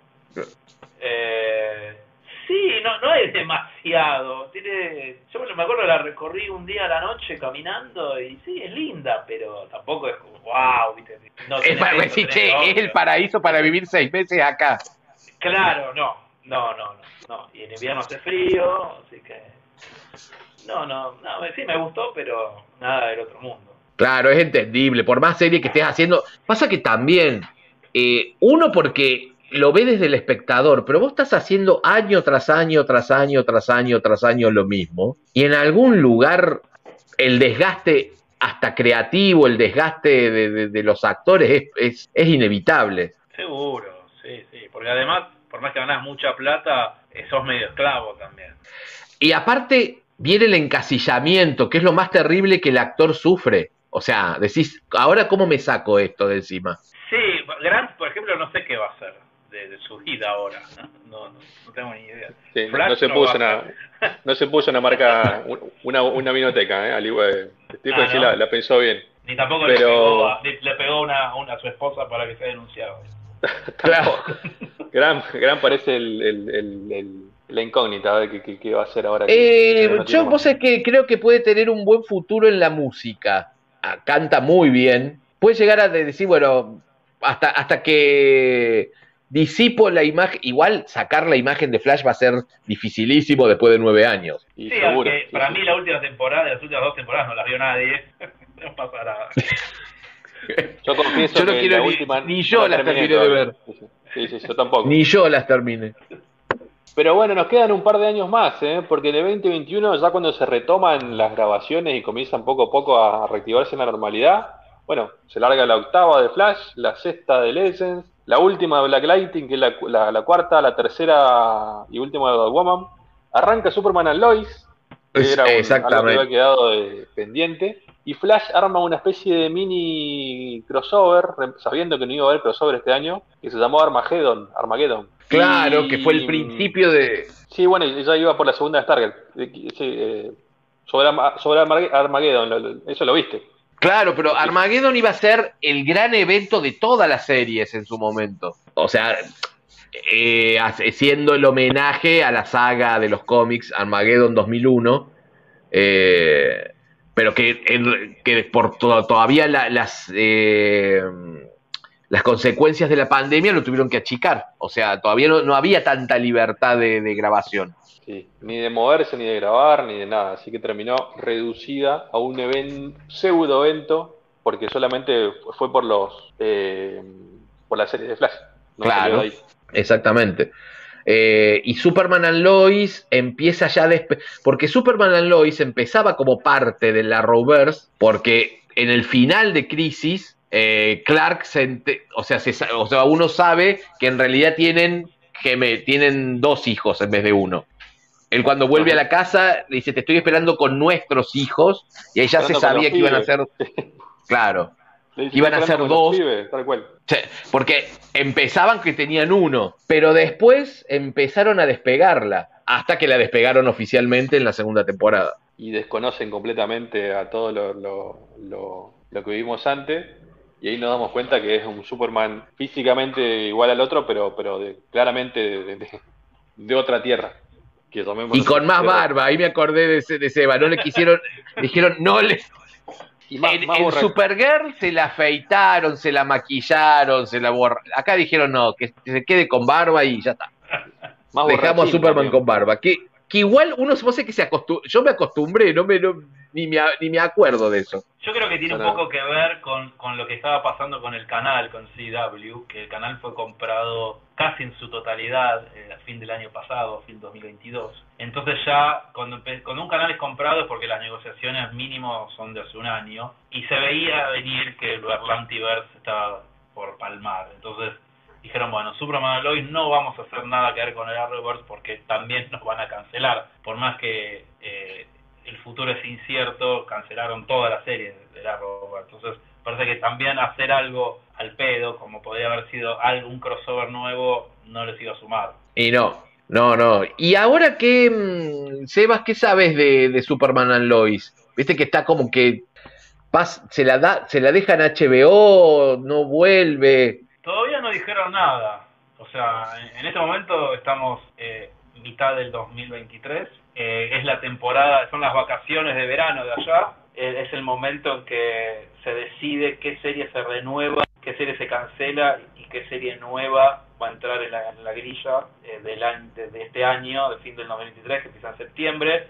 Entonces, digamos que tienen tiempo para sopesar y decir, bueno, seguimos o no seguimos. Yo veo por lo que está pasando, no creo que la renueven, porque si dieron de baja todo, toda la ruta, ¿por qué van a sostener una sola? Salvo que sea un exitazo, que todo el mundo esté hablando de esa serie como era Game of Thrones, ¿viste? como era Succession, pero como no está pasando eso, y además algo que tengan quizás algún contrato donde dice, un contrato tipo que se llama pay and play, que te firmas un contrato y decís, bueno, si la película o serie no se hace, me pagas igual, o sea, me pagas el 100% de mi sueldo. Quizás tienen eso con alguien y entonces dicen, bueno, mira, si la cancelamos tenemos que pagar esto, si no la cancelamos tenemos que no tenemos que pagar esto, pero nos cuesta esto. Vamos a ver qué es lo que nos conviene. Ya, es una cuestión de números, no es una cuestión de creatividad, ni de historia, ni qué dejaron colgado, ni del fan. No, ya, ya me parece que ya es un momento de directamente contabilidad. A mí me está pasando algo muy raro con la tercera temporada y que soy muy fan. No, no la, no la puedo ver veo capítulos, no los puedo terminar, que me perro. Eh, ya, ni el fanatismo me alcanza. No. Ah, me pasa algo con la tercera que no me logro enganchar. Viene muy, muy bajón igual. Pero. Sí, es como que ya está. Yo creo que ya la tendrían que haber mudado a Metrópolis en la mitad de la segunda. O sea, ya está. Es- Smallville. Es verdad que le sale más barato que transcurre en Smallville, pero tendría que haber vuelto a Metrópolis en la mitad de la segunda temporada. Y es como que sí, ya sé, es un bajón. Y cuando a vos te gusta Superman, querés la parte luminosa de Superman, no el, el bajón eh, ya dramático a- al más no poder. Sí, de, hecho, hubieron. Yo lo sigo con, con mi esposa hasta todavía.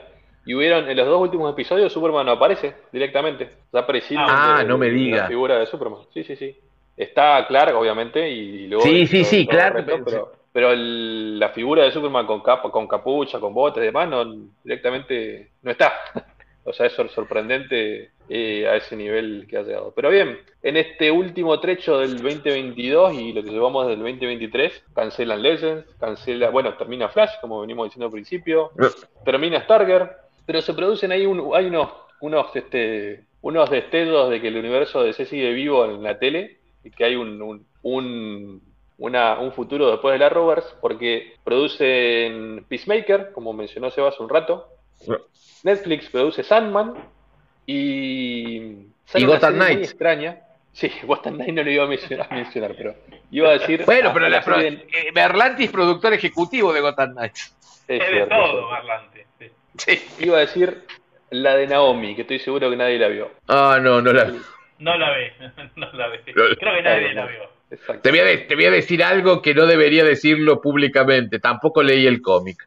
Ya cuando la introdujeron en Superman no me gustó el personaje, así que ni el cómic leí solo de Naomi. Bueno, eh, de Igual, todas formas. lo, lo- lo que pasó en este último tiempo, desde octubre del 2022, fue que ya, viste, eh, James Gunn y Peter Safran tomaron la dirección de DC y eso Claro. incluye las series que van para HBO Max, bueno, que ahora es Max en Estados Unidos, ya no es HBO Max, es Max, por la fusión con Discovery, en- y ya anunciaron las series que van a hacer, las animadas y las no, y tal, Green Lantern Corps y todo eso, eh, Comandos, eh, Commandos creo que era, eh, así que el DC va a seguir, lo que no sigue es el, es el Arrowverse. Claro, y hay que ver ahora cómo lo. Esa es la gran incógnita, cómo lo siguen. O sea, si van a tomar lo mejor que lograron desarrollar Berlanti y toda su gente, o van a decir, bueno, borremos todo y empecemos. No, para mí Va a ser difícil todo. Igualarlo, me parece. Para mí van a borrar todo porque eh, ya está, es como, es listo, terminó el Berlantiverse, ahora empieza otra cosa. Eh, es, es nueva gestión, nuevas cosas, ¿viste? No importa, por más que lo que haya habido antes, al- algo pueda ser rescatable, algún personaje, alguna línea argumental, algún cliffhanger, o alguna relación, un vínculo entre personajes, lo que sea, para mí es, listo, terminó, terminó el Arrowverse, moñito, a otra cosa. Por aparte te das cuenta, yo- vos ves, ves Peacemaker y ves lo que anunciaron, no tiene nada que ver con Nada que ver. Nada. No, no, y yo creo que también son esas cosas que suceden en un momento determinado, con gente determinada. Va a ser, o sea, por una pues primero porque van a ser distintos, es imposible, va a ser imposible compararlos, pero ciertas cosas del fenómeno del Arrowverse no van a volver a pasar, porque pasaron porque estaba esa gente haciéndolo. Sí, pasó eso, pasó la época de la televisión, ahora es el streaming, pasaron que estaba Berlanti, que tiene un cierto estilo estético que Gunn y Seyfried no tienen, eh, pasaron los 2000 a, a 2020, que tampoco es que es diferente la sensibilidad de la gente. O sea, Y sí, ahora no puedes poner toda gente linda eh, y flaca porque te van a venir y te van a decir, no, pará, son todos lindos y flacos, tenés que poner un gordo, Sí. un negro, un chino, un- etcétera. Entonces, tenés que hacer un, un cast variado, no puede ser, viste, como Gossip Girl, son todos lindos, viste, como Chris Morena, no puedes hacer. claro. Y Berlanti era medio así, Y sí, por más que haya eso es verdad, no, había diversidad sexual, pero estéticamente era muy homogéneo. total, ah, sí, obvio. No, no, ahí pero- sí. sí. Pero aparte de Entonces no eso podés, también, sí. más allá de, de- de eso, lograron también esto que hablábamos de la química entre elencos, de que los escritores estaban todos eh, eh, conectados, todo un montón de cosas que de- me, me hace acordar al en, en los cómics pasó con el Super Squad de Mike Carlin, que fueron los que hicieron la muerte de Superman, todas las sagas anteriores y algunas de las posteriores. El Super Squad de Mike, de Mike Carlin no se volvió a repetir nunca más, porque eran esos autores. ¿Cómo? Está bien que sea así. Sí, totalmente. Eh, no, el, no, el, el- o sea, el Berlantiverse, el Arrowverse no puede durar indefinidamente 50 años de la televisión. Tiene, es un momento histórico, un momento estético, un momento de la industria, así, listo, buenísimo. Quedaron los capítulos para ver, ¿cuántos capítulos son vos en total? 699. Faltó uno para llegar a 700. 700 capítulos, tenés 700, bueno, menos, menos 700, o sea que te das 500 horas para verlo, 40 minutos cada uno, listo, disfrútalo, no quiera que siga, porque además seguir sería, sería un suplicio para todos. Claro, es que, es que eh, falta esa cosa de que decir, bueno, ya están, están hechos, andá y revivilos de vuelta. O sea, o sea, andá a verlos esos capítulos. Pero me parece que también tiene que ver con una cuestión de la época, de, de la necesidad de que todo se, se estire, se estire y que haya como. Y como que es medio. O sea, no es medio, no, es imposible sostenerlo. No, aparte ya es, eh, series de superhéroes de 20 capítulos ya no existen. No. Quizás vuelvan en unos años cuando cambie la televisión, nunca se sabe lo que va a pasar. nadie Es verdad, eso también es verdad. Pero en este momento es impensado una serie de 20 capítulos de superhéroes semanal. No, listo, entonces ya está. Ya el formato es, ya el formato es de por sí es diferente, la serie tiene que ser diferente. Lo más, lo más loco, yo eso sí se lo había leído, Berlanti soñaba con romper el récord de, de Smallville. O sea, Sí. la única serie de superhéroes que había durado 10 años era Smallville. Claro, bueno. Él si sabía contamos- Si contamos el principio de Arrow y el final de Flash, lo rompió. Claro, bueno, sí, pero eso, única eso es una no. trampa técnica. Claro, serie única Era no que- lo rompió. Y él sabía que él sabía que con Arrow no lo iba a conseguir y él le apostaba todo. Es más, le ofrecieron mucha guita a Gran Gustin para que hiciera la décima. O sea, que no. sí, sí. O sea, pasa que también con todo esto de lo que contó Seba, toda la, la- la contingencia eh, empresarial, a Gran Gustin le vino también re bien para decir, chau chicos, me voy. Claro, sí. No va a haber décima. Sí, sí. A, a- a tener un poco de tiempo para gastar lo que había ganado. Igual Es verdad. los récords que hizo Berlanti, ya está, o sea que se- Sí. no, no, no tiene uno, tiene debe tener 35 más. Claro, ya eso no se lo quita a nadie, o sea, ya está, ya tiene... eh, eh, es más, eh, son cosas que... Y, ahí- y nos hemos pasado casi tres horas hablando de él y de lo que construyó, y, po- y Sí. podríamos estar diez más. Entonces eso ya... 37 ¿Alguien- ¿Ustedes vieron el último capítulo de Flash? No, yo me resisto No. a verlo todavía con la idea de alargar ficticiamente. Para mí no terminó. Ahora que estoy haciendo este especial, pero mm, no, no lo vi todavía con, con- por una cuestión de, de negación. Aún estoy en el, en el proceso de, de estirarlo lo más que pueda. Pero no, Warner, ¿cuándo lo da? Eh, Warner Channel, decís. Sí, porque Warner la está dando los miércoles a la novena. Sí. en, un- en esos horarios que pone, que pone Warner Channel. Bueno, eh, a yo a mí me encantaba ver la serie semana tras semana y de un día Warner decidió que las iba a pasar a las 2 de la mañana, a las 4, a las 3. Me acuerdo que en un momento llegaron a dar Legends a las 3 de la mañana. lindo Bueno, horario. Eh, Supuestamente, Sí, sí, era para que- supuestamente, pero esto no sirve porque la gente lo va a escuchar en cualquier momento. Sí. Lo pasó, lo pasó, lo pasará, lo pasa el 7 de junio. Ah, ah, yo- y, y yo aparte, como no es, eh, no tiene horario regular, porque es miércoles a la medianoche, y depende de la película que pusieron, la medianoche pueden ser las 2 de la mañana. Yo la dejé de ver también la novena en Warner.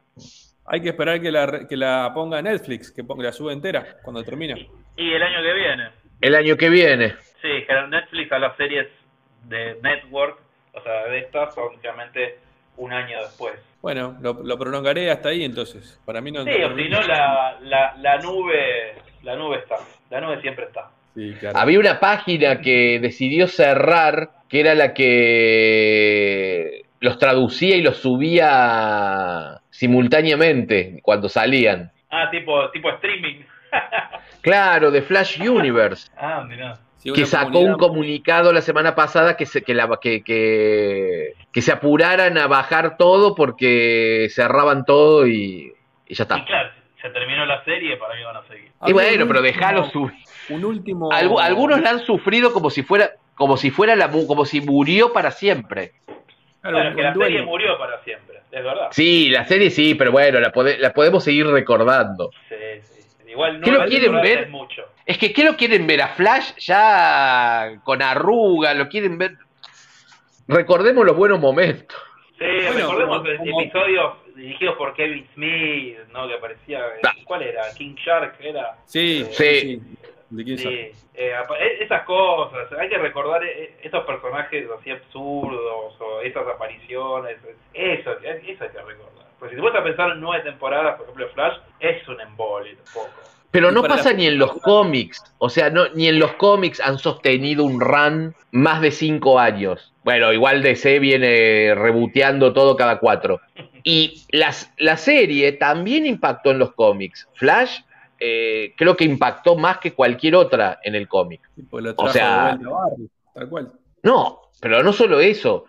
Vos ve, eh, había plots que salieron en la serie que fueron directos después al cómic. Hasta con el traje igual. Bueno, eh, el Wally West negro. También, sí. Uno de los que, Que no volvió. tanto de escándalo armaron, a lo- eh, ahora es el que pasó a los cómics directo. Sí, eso, eso es lo que tiene de bueno las series o las películas, que si bien obviamente están basados en cómics, muchas veces es, es al revés, ¿no? Hay algo de una película que pega en Claro. el público o una serie que pega y se traduce se traduce a los cómics. Bueno, Nick Fury, ¿no? De Samuel Jackson, es esa cosa medio Sí, de retroalimentación. Justo totalmente.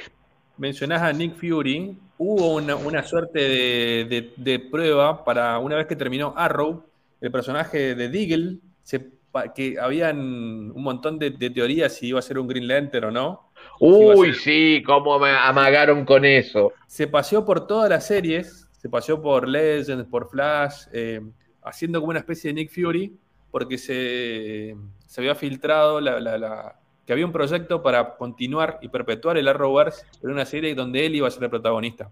Apare eh, hasta en Superman and Lois apareció. Claro, claro, sí, sí, apareció en todos lados, tal cual.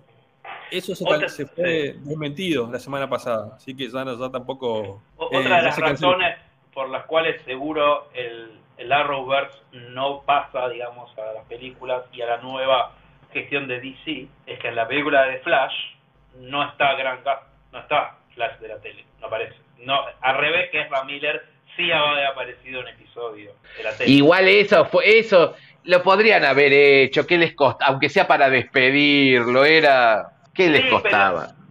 Pero yo creo que es una decisión ejecutiva, no es creativa. Es, es decir, No, no, obviamente, sí, eso se terminó, se terminó el Arrowverse, listo. Y pero lo que vos decís, y pero podés ponerlo. No, se terminó el Arrowverse, ya está. Borrón y cuenta nueva, empezamos de nuevo.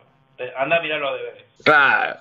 Bueno, hicieron eh, que, el- que no, lo, no lo vi entero el capítulo, vi el recorte en Titans, en un momento eh, Beach Boy eh, atraviesa como una línea temporal y van apareciendo imágenes de... ¿Ustedes lo vieron? Sí, sí. No. Eh, Titans terminó también. Hay una escena que fue muy difundida en, en varios lugares donde, bueno, Beast Boy recorre el multiverso, muy similar a. Esto no sé cuándo lo van a escuchar, a lo que, va a lo que pasó en la película de Flash. Eh, después, bueno, donde, donde se ven di- diversas partes del multiverso. Mm. Y ahí sí, hay un rescate a, eh, obviamente mucho más reducido, pues una escena y nada más, a lo que ya habíamos visto en, en Crisis. Claro.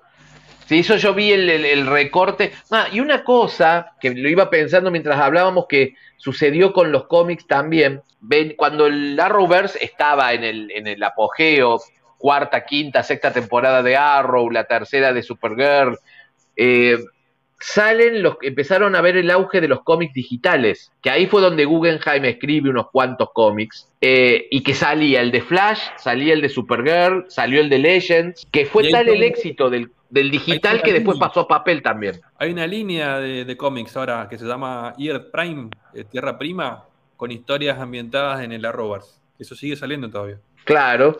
Y todo eso nació en el eh, primero en el cómic digital, pero era tal el suceso del digital que los pasaron a papel. Después tenías la, la versión en papel. No, no quiero ser mala onda, pero soy realista. Otra razón por la que el Arrowverse no está en el nuevo DC es que fíjense que en Peacemaker aparece Aquaman, aparece Flash de Ezra Miller y no aparece ninguno del Arrowverse. O sea que ni siquiera está Ah, sí. conectado. Es verdad.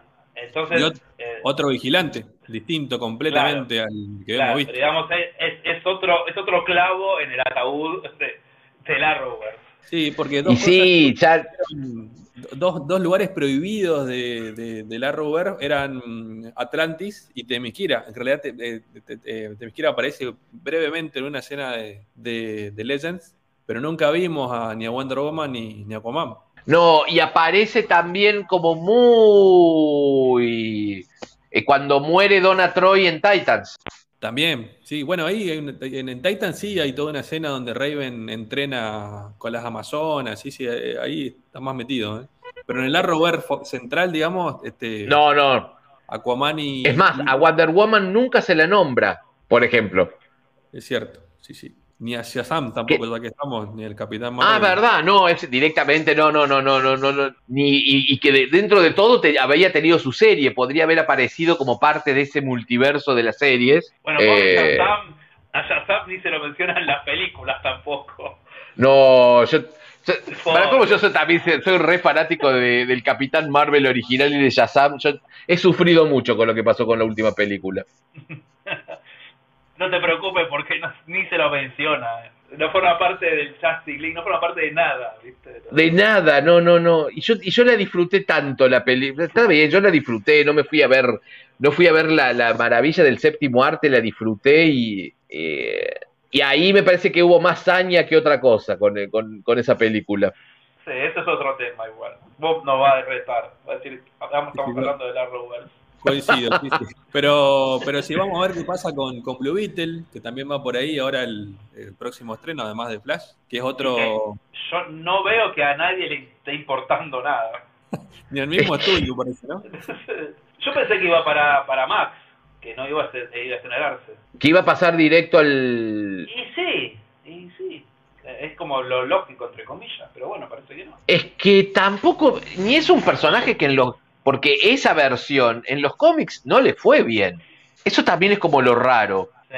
Apareció en, en Smallville, tuvo un- un- una pequeña participación, pero bueno. eh, pero como un... Porque acababa de salir el cómic en esa época, esa, esa, esa versión. Pero de ahí a que... a- y no es... Y, y ahí que hay que reconocer, o sea, no son Marvel que te mete el personaje de la quinta fila y te lo hace pasar como protagónico. pero Blue bueno, Beetle no creo que la vaya a querer ir a ver mucha gente. Creo que no.